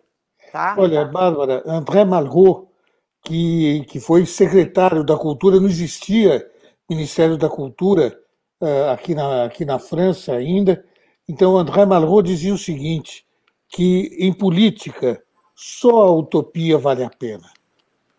Não? Exatamente. Então, é isso aí vamos, vamos em vamos direção acreditar. a uma utopia. Tá? Vamos em direção à utopia. Fiquei até arrepiada aqui, ó. Bom. Ó, ó. Bom, companheiros, daqui a pouco tem o Milton Bly, então, né? No, mil, da, no das, minuto, no instante. Às 13h30, o, o, Do que, que você vai falar instante. Hoje? hoje nós vamos falar de, de um pseudo-acordo mentiroso uh, entre o Bahrein uh, os Emirados Árabes Unidos, Israel, patrocinado Israel. a esse acordo uh, pelo, uh, pelo Trump. Então, nós tivemos a assinatura. Aplaudido pelo Bananinha. Nós tivemos, então, essa assinatura desse acordo ontem na Casa Branca, e vocês vão ver que não tem nada de um acordo de paz e que, pior, isso deve colocar ainda mais lenha na fogueira do Oriente Médio, uma região que precisa de tudo, tudo menos lenha. É, exatamente. Tá uma bom, ação que já foi perder. aplaudida pelo Bananinha, viu, gente? Bananinha já falou ontem que o Trump é o senhor da paz. É, senhor da, da, da mentira eleitoreira. Vamos ouvir, não vou perder. Tá 13h30, 13 o mundo no instante, aí. TV Democracia, tá? Tá bom. Tá bom, amigos. Até amanhã. Beijo, boa sorte. Beijo para vocês. Beijos, beijos. Tchau, gente. Obrigada. Tchau, pessoal. Beijos, pessoal. Super obrigada pela participação. Desculpa o puxão de orelha, mas vocês mereceram. Beijo.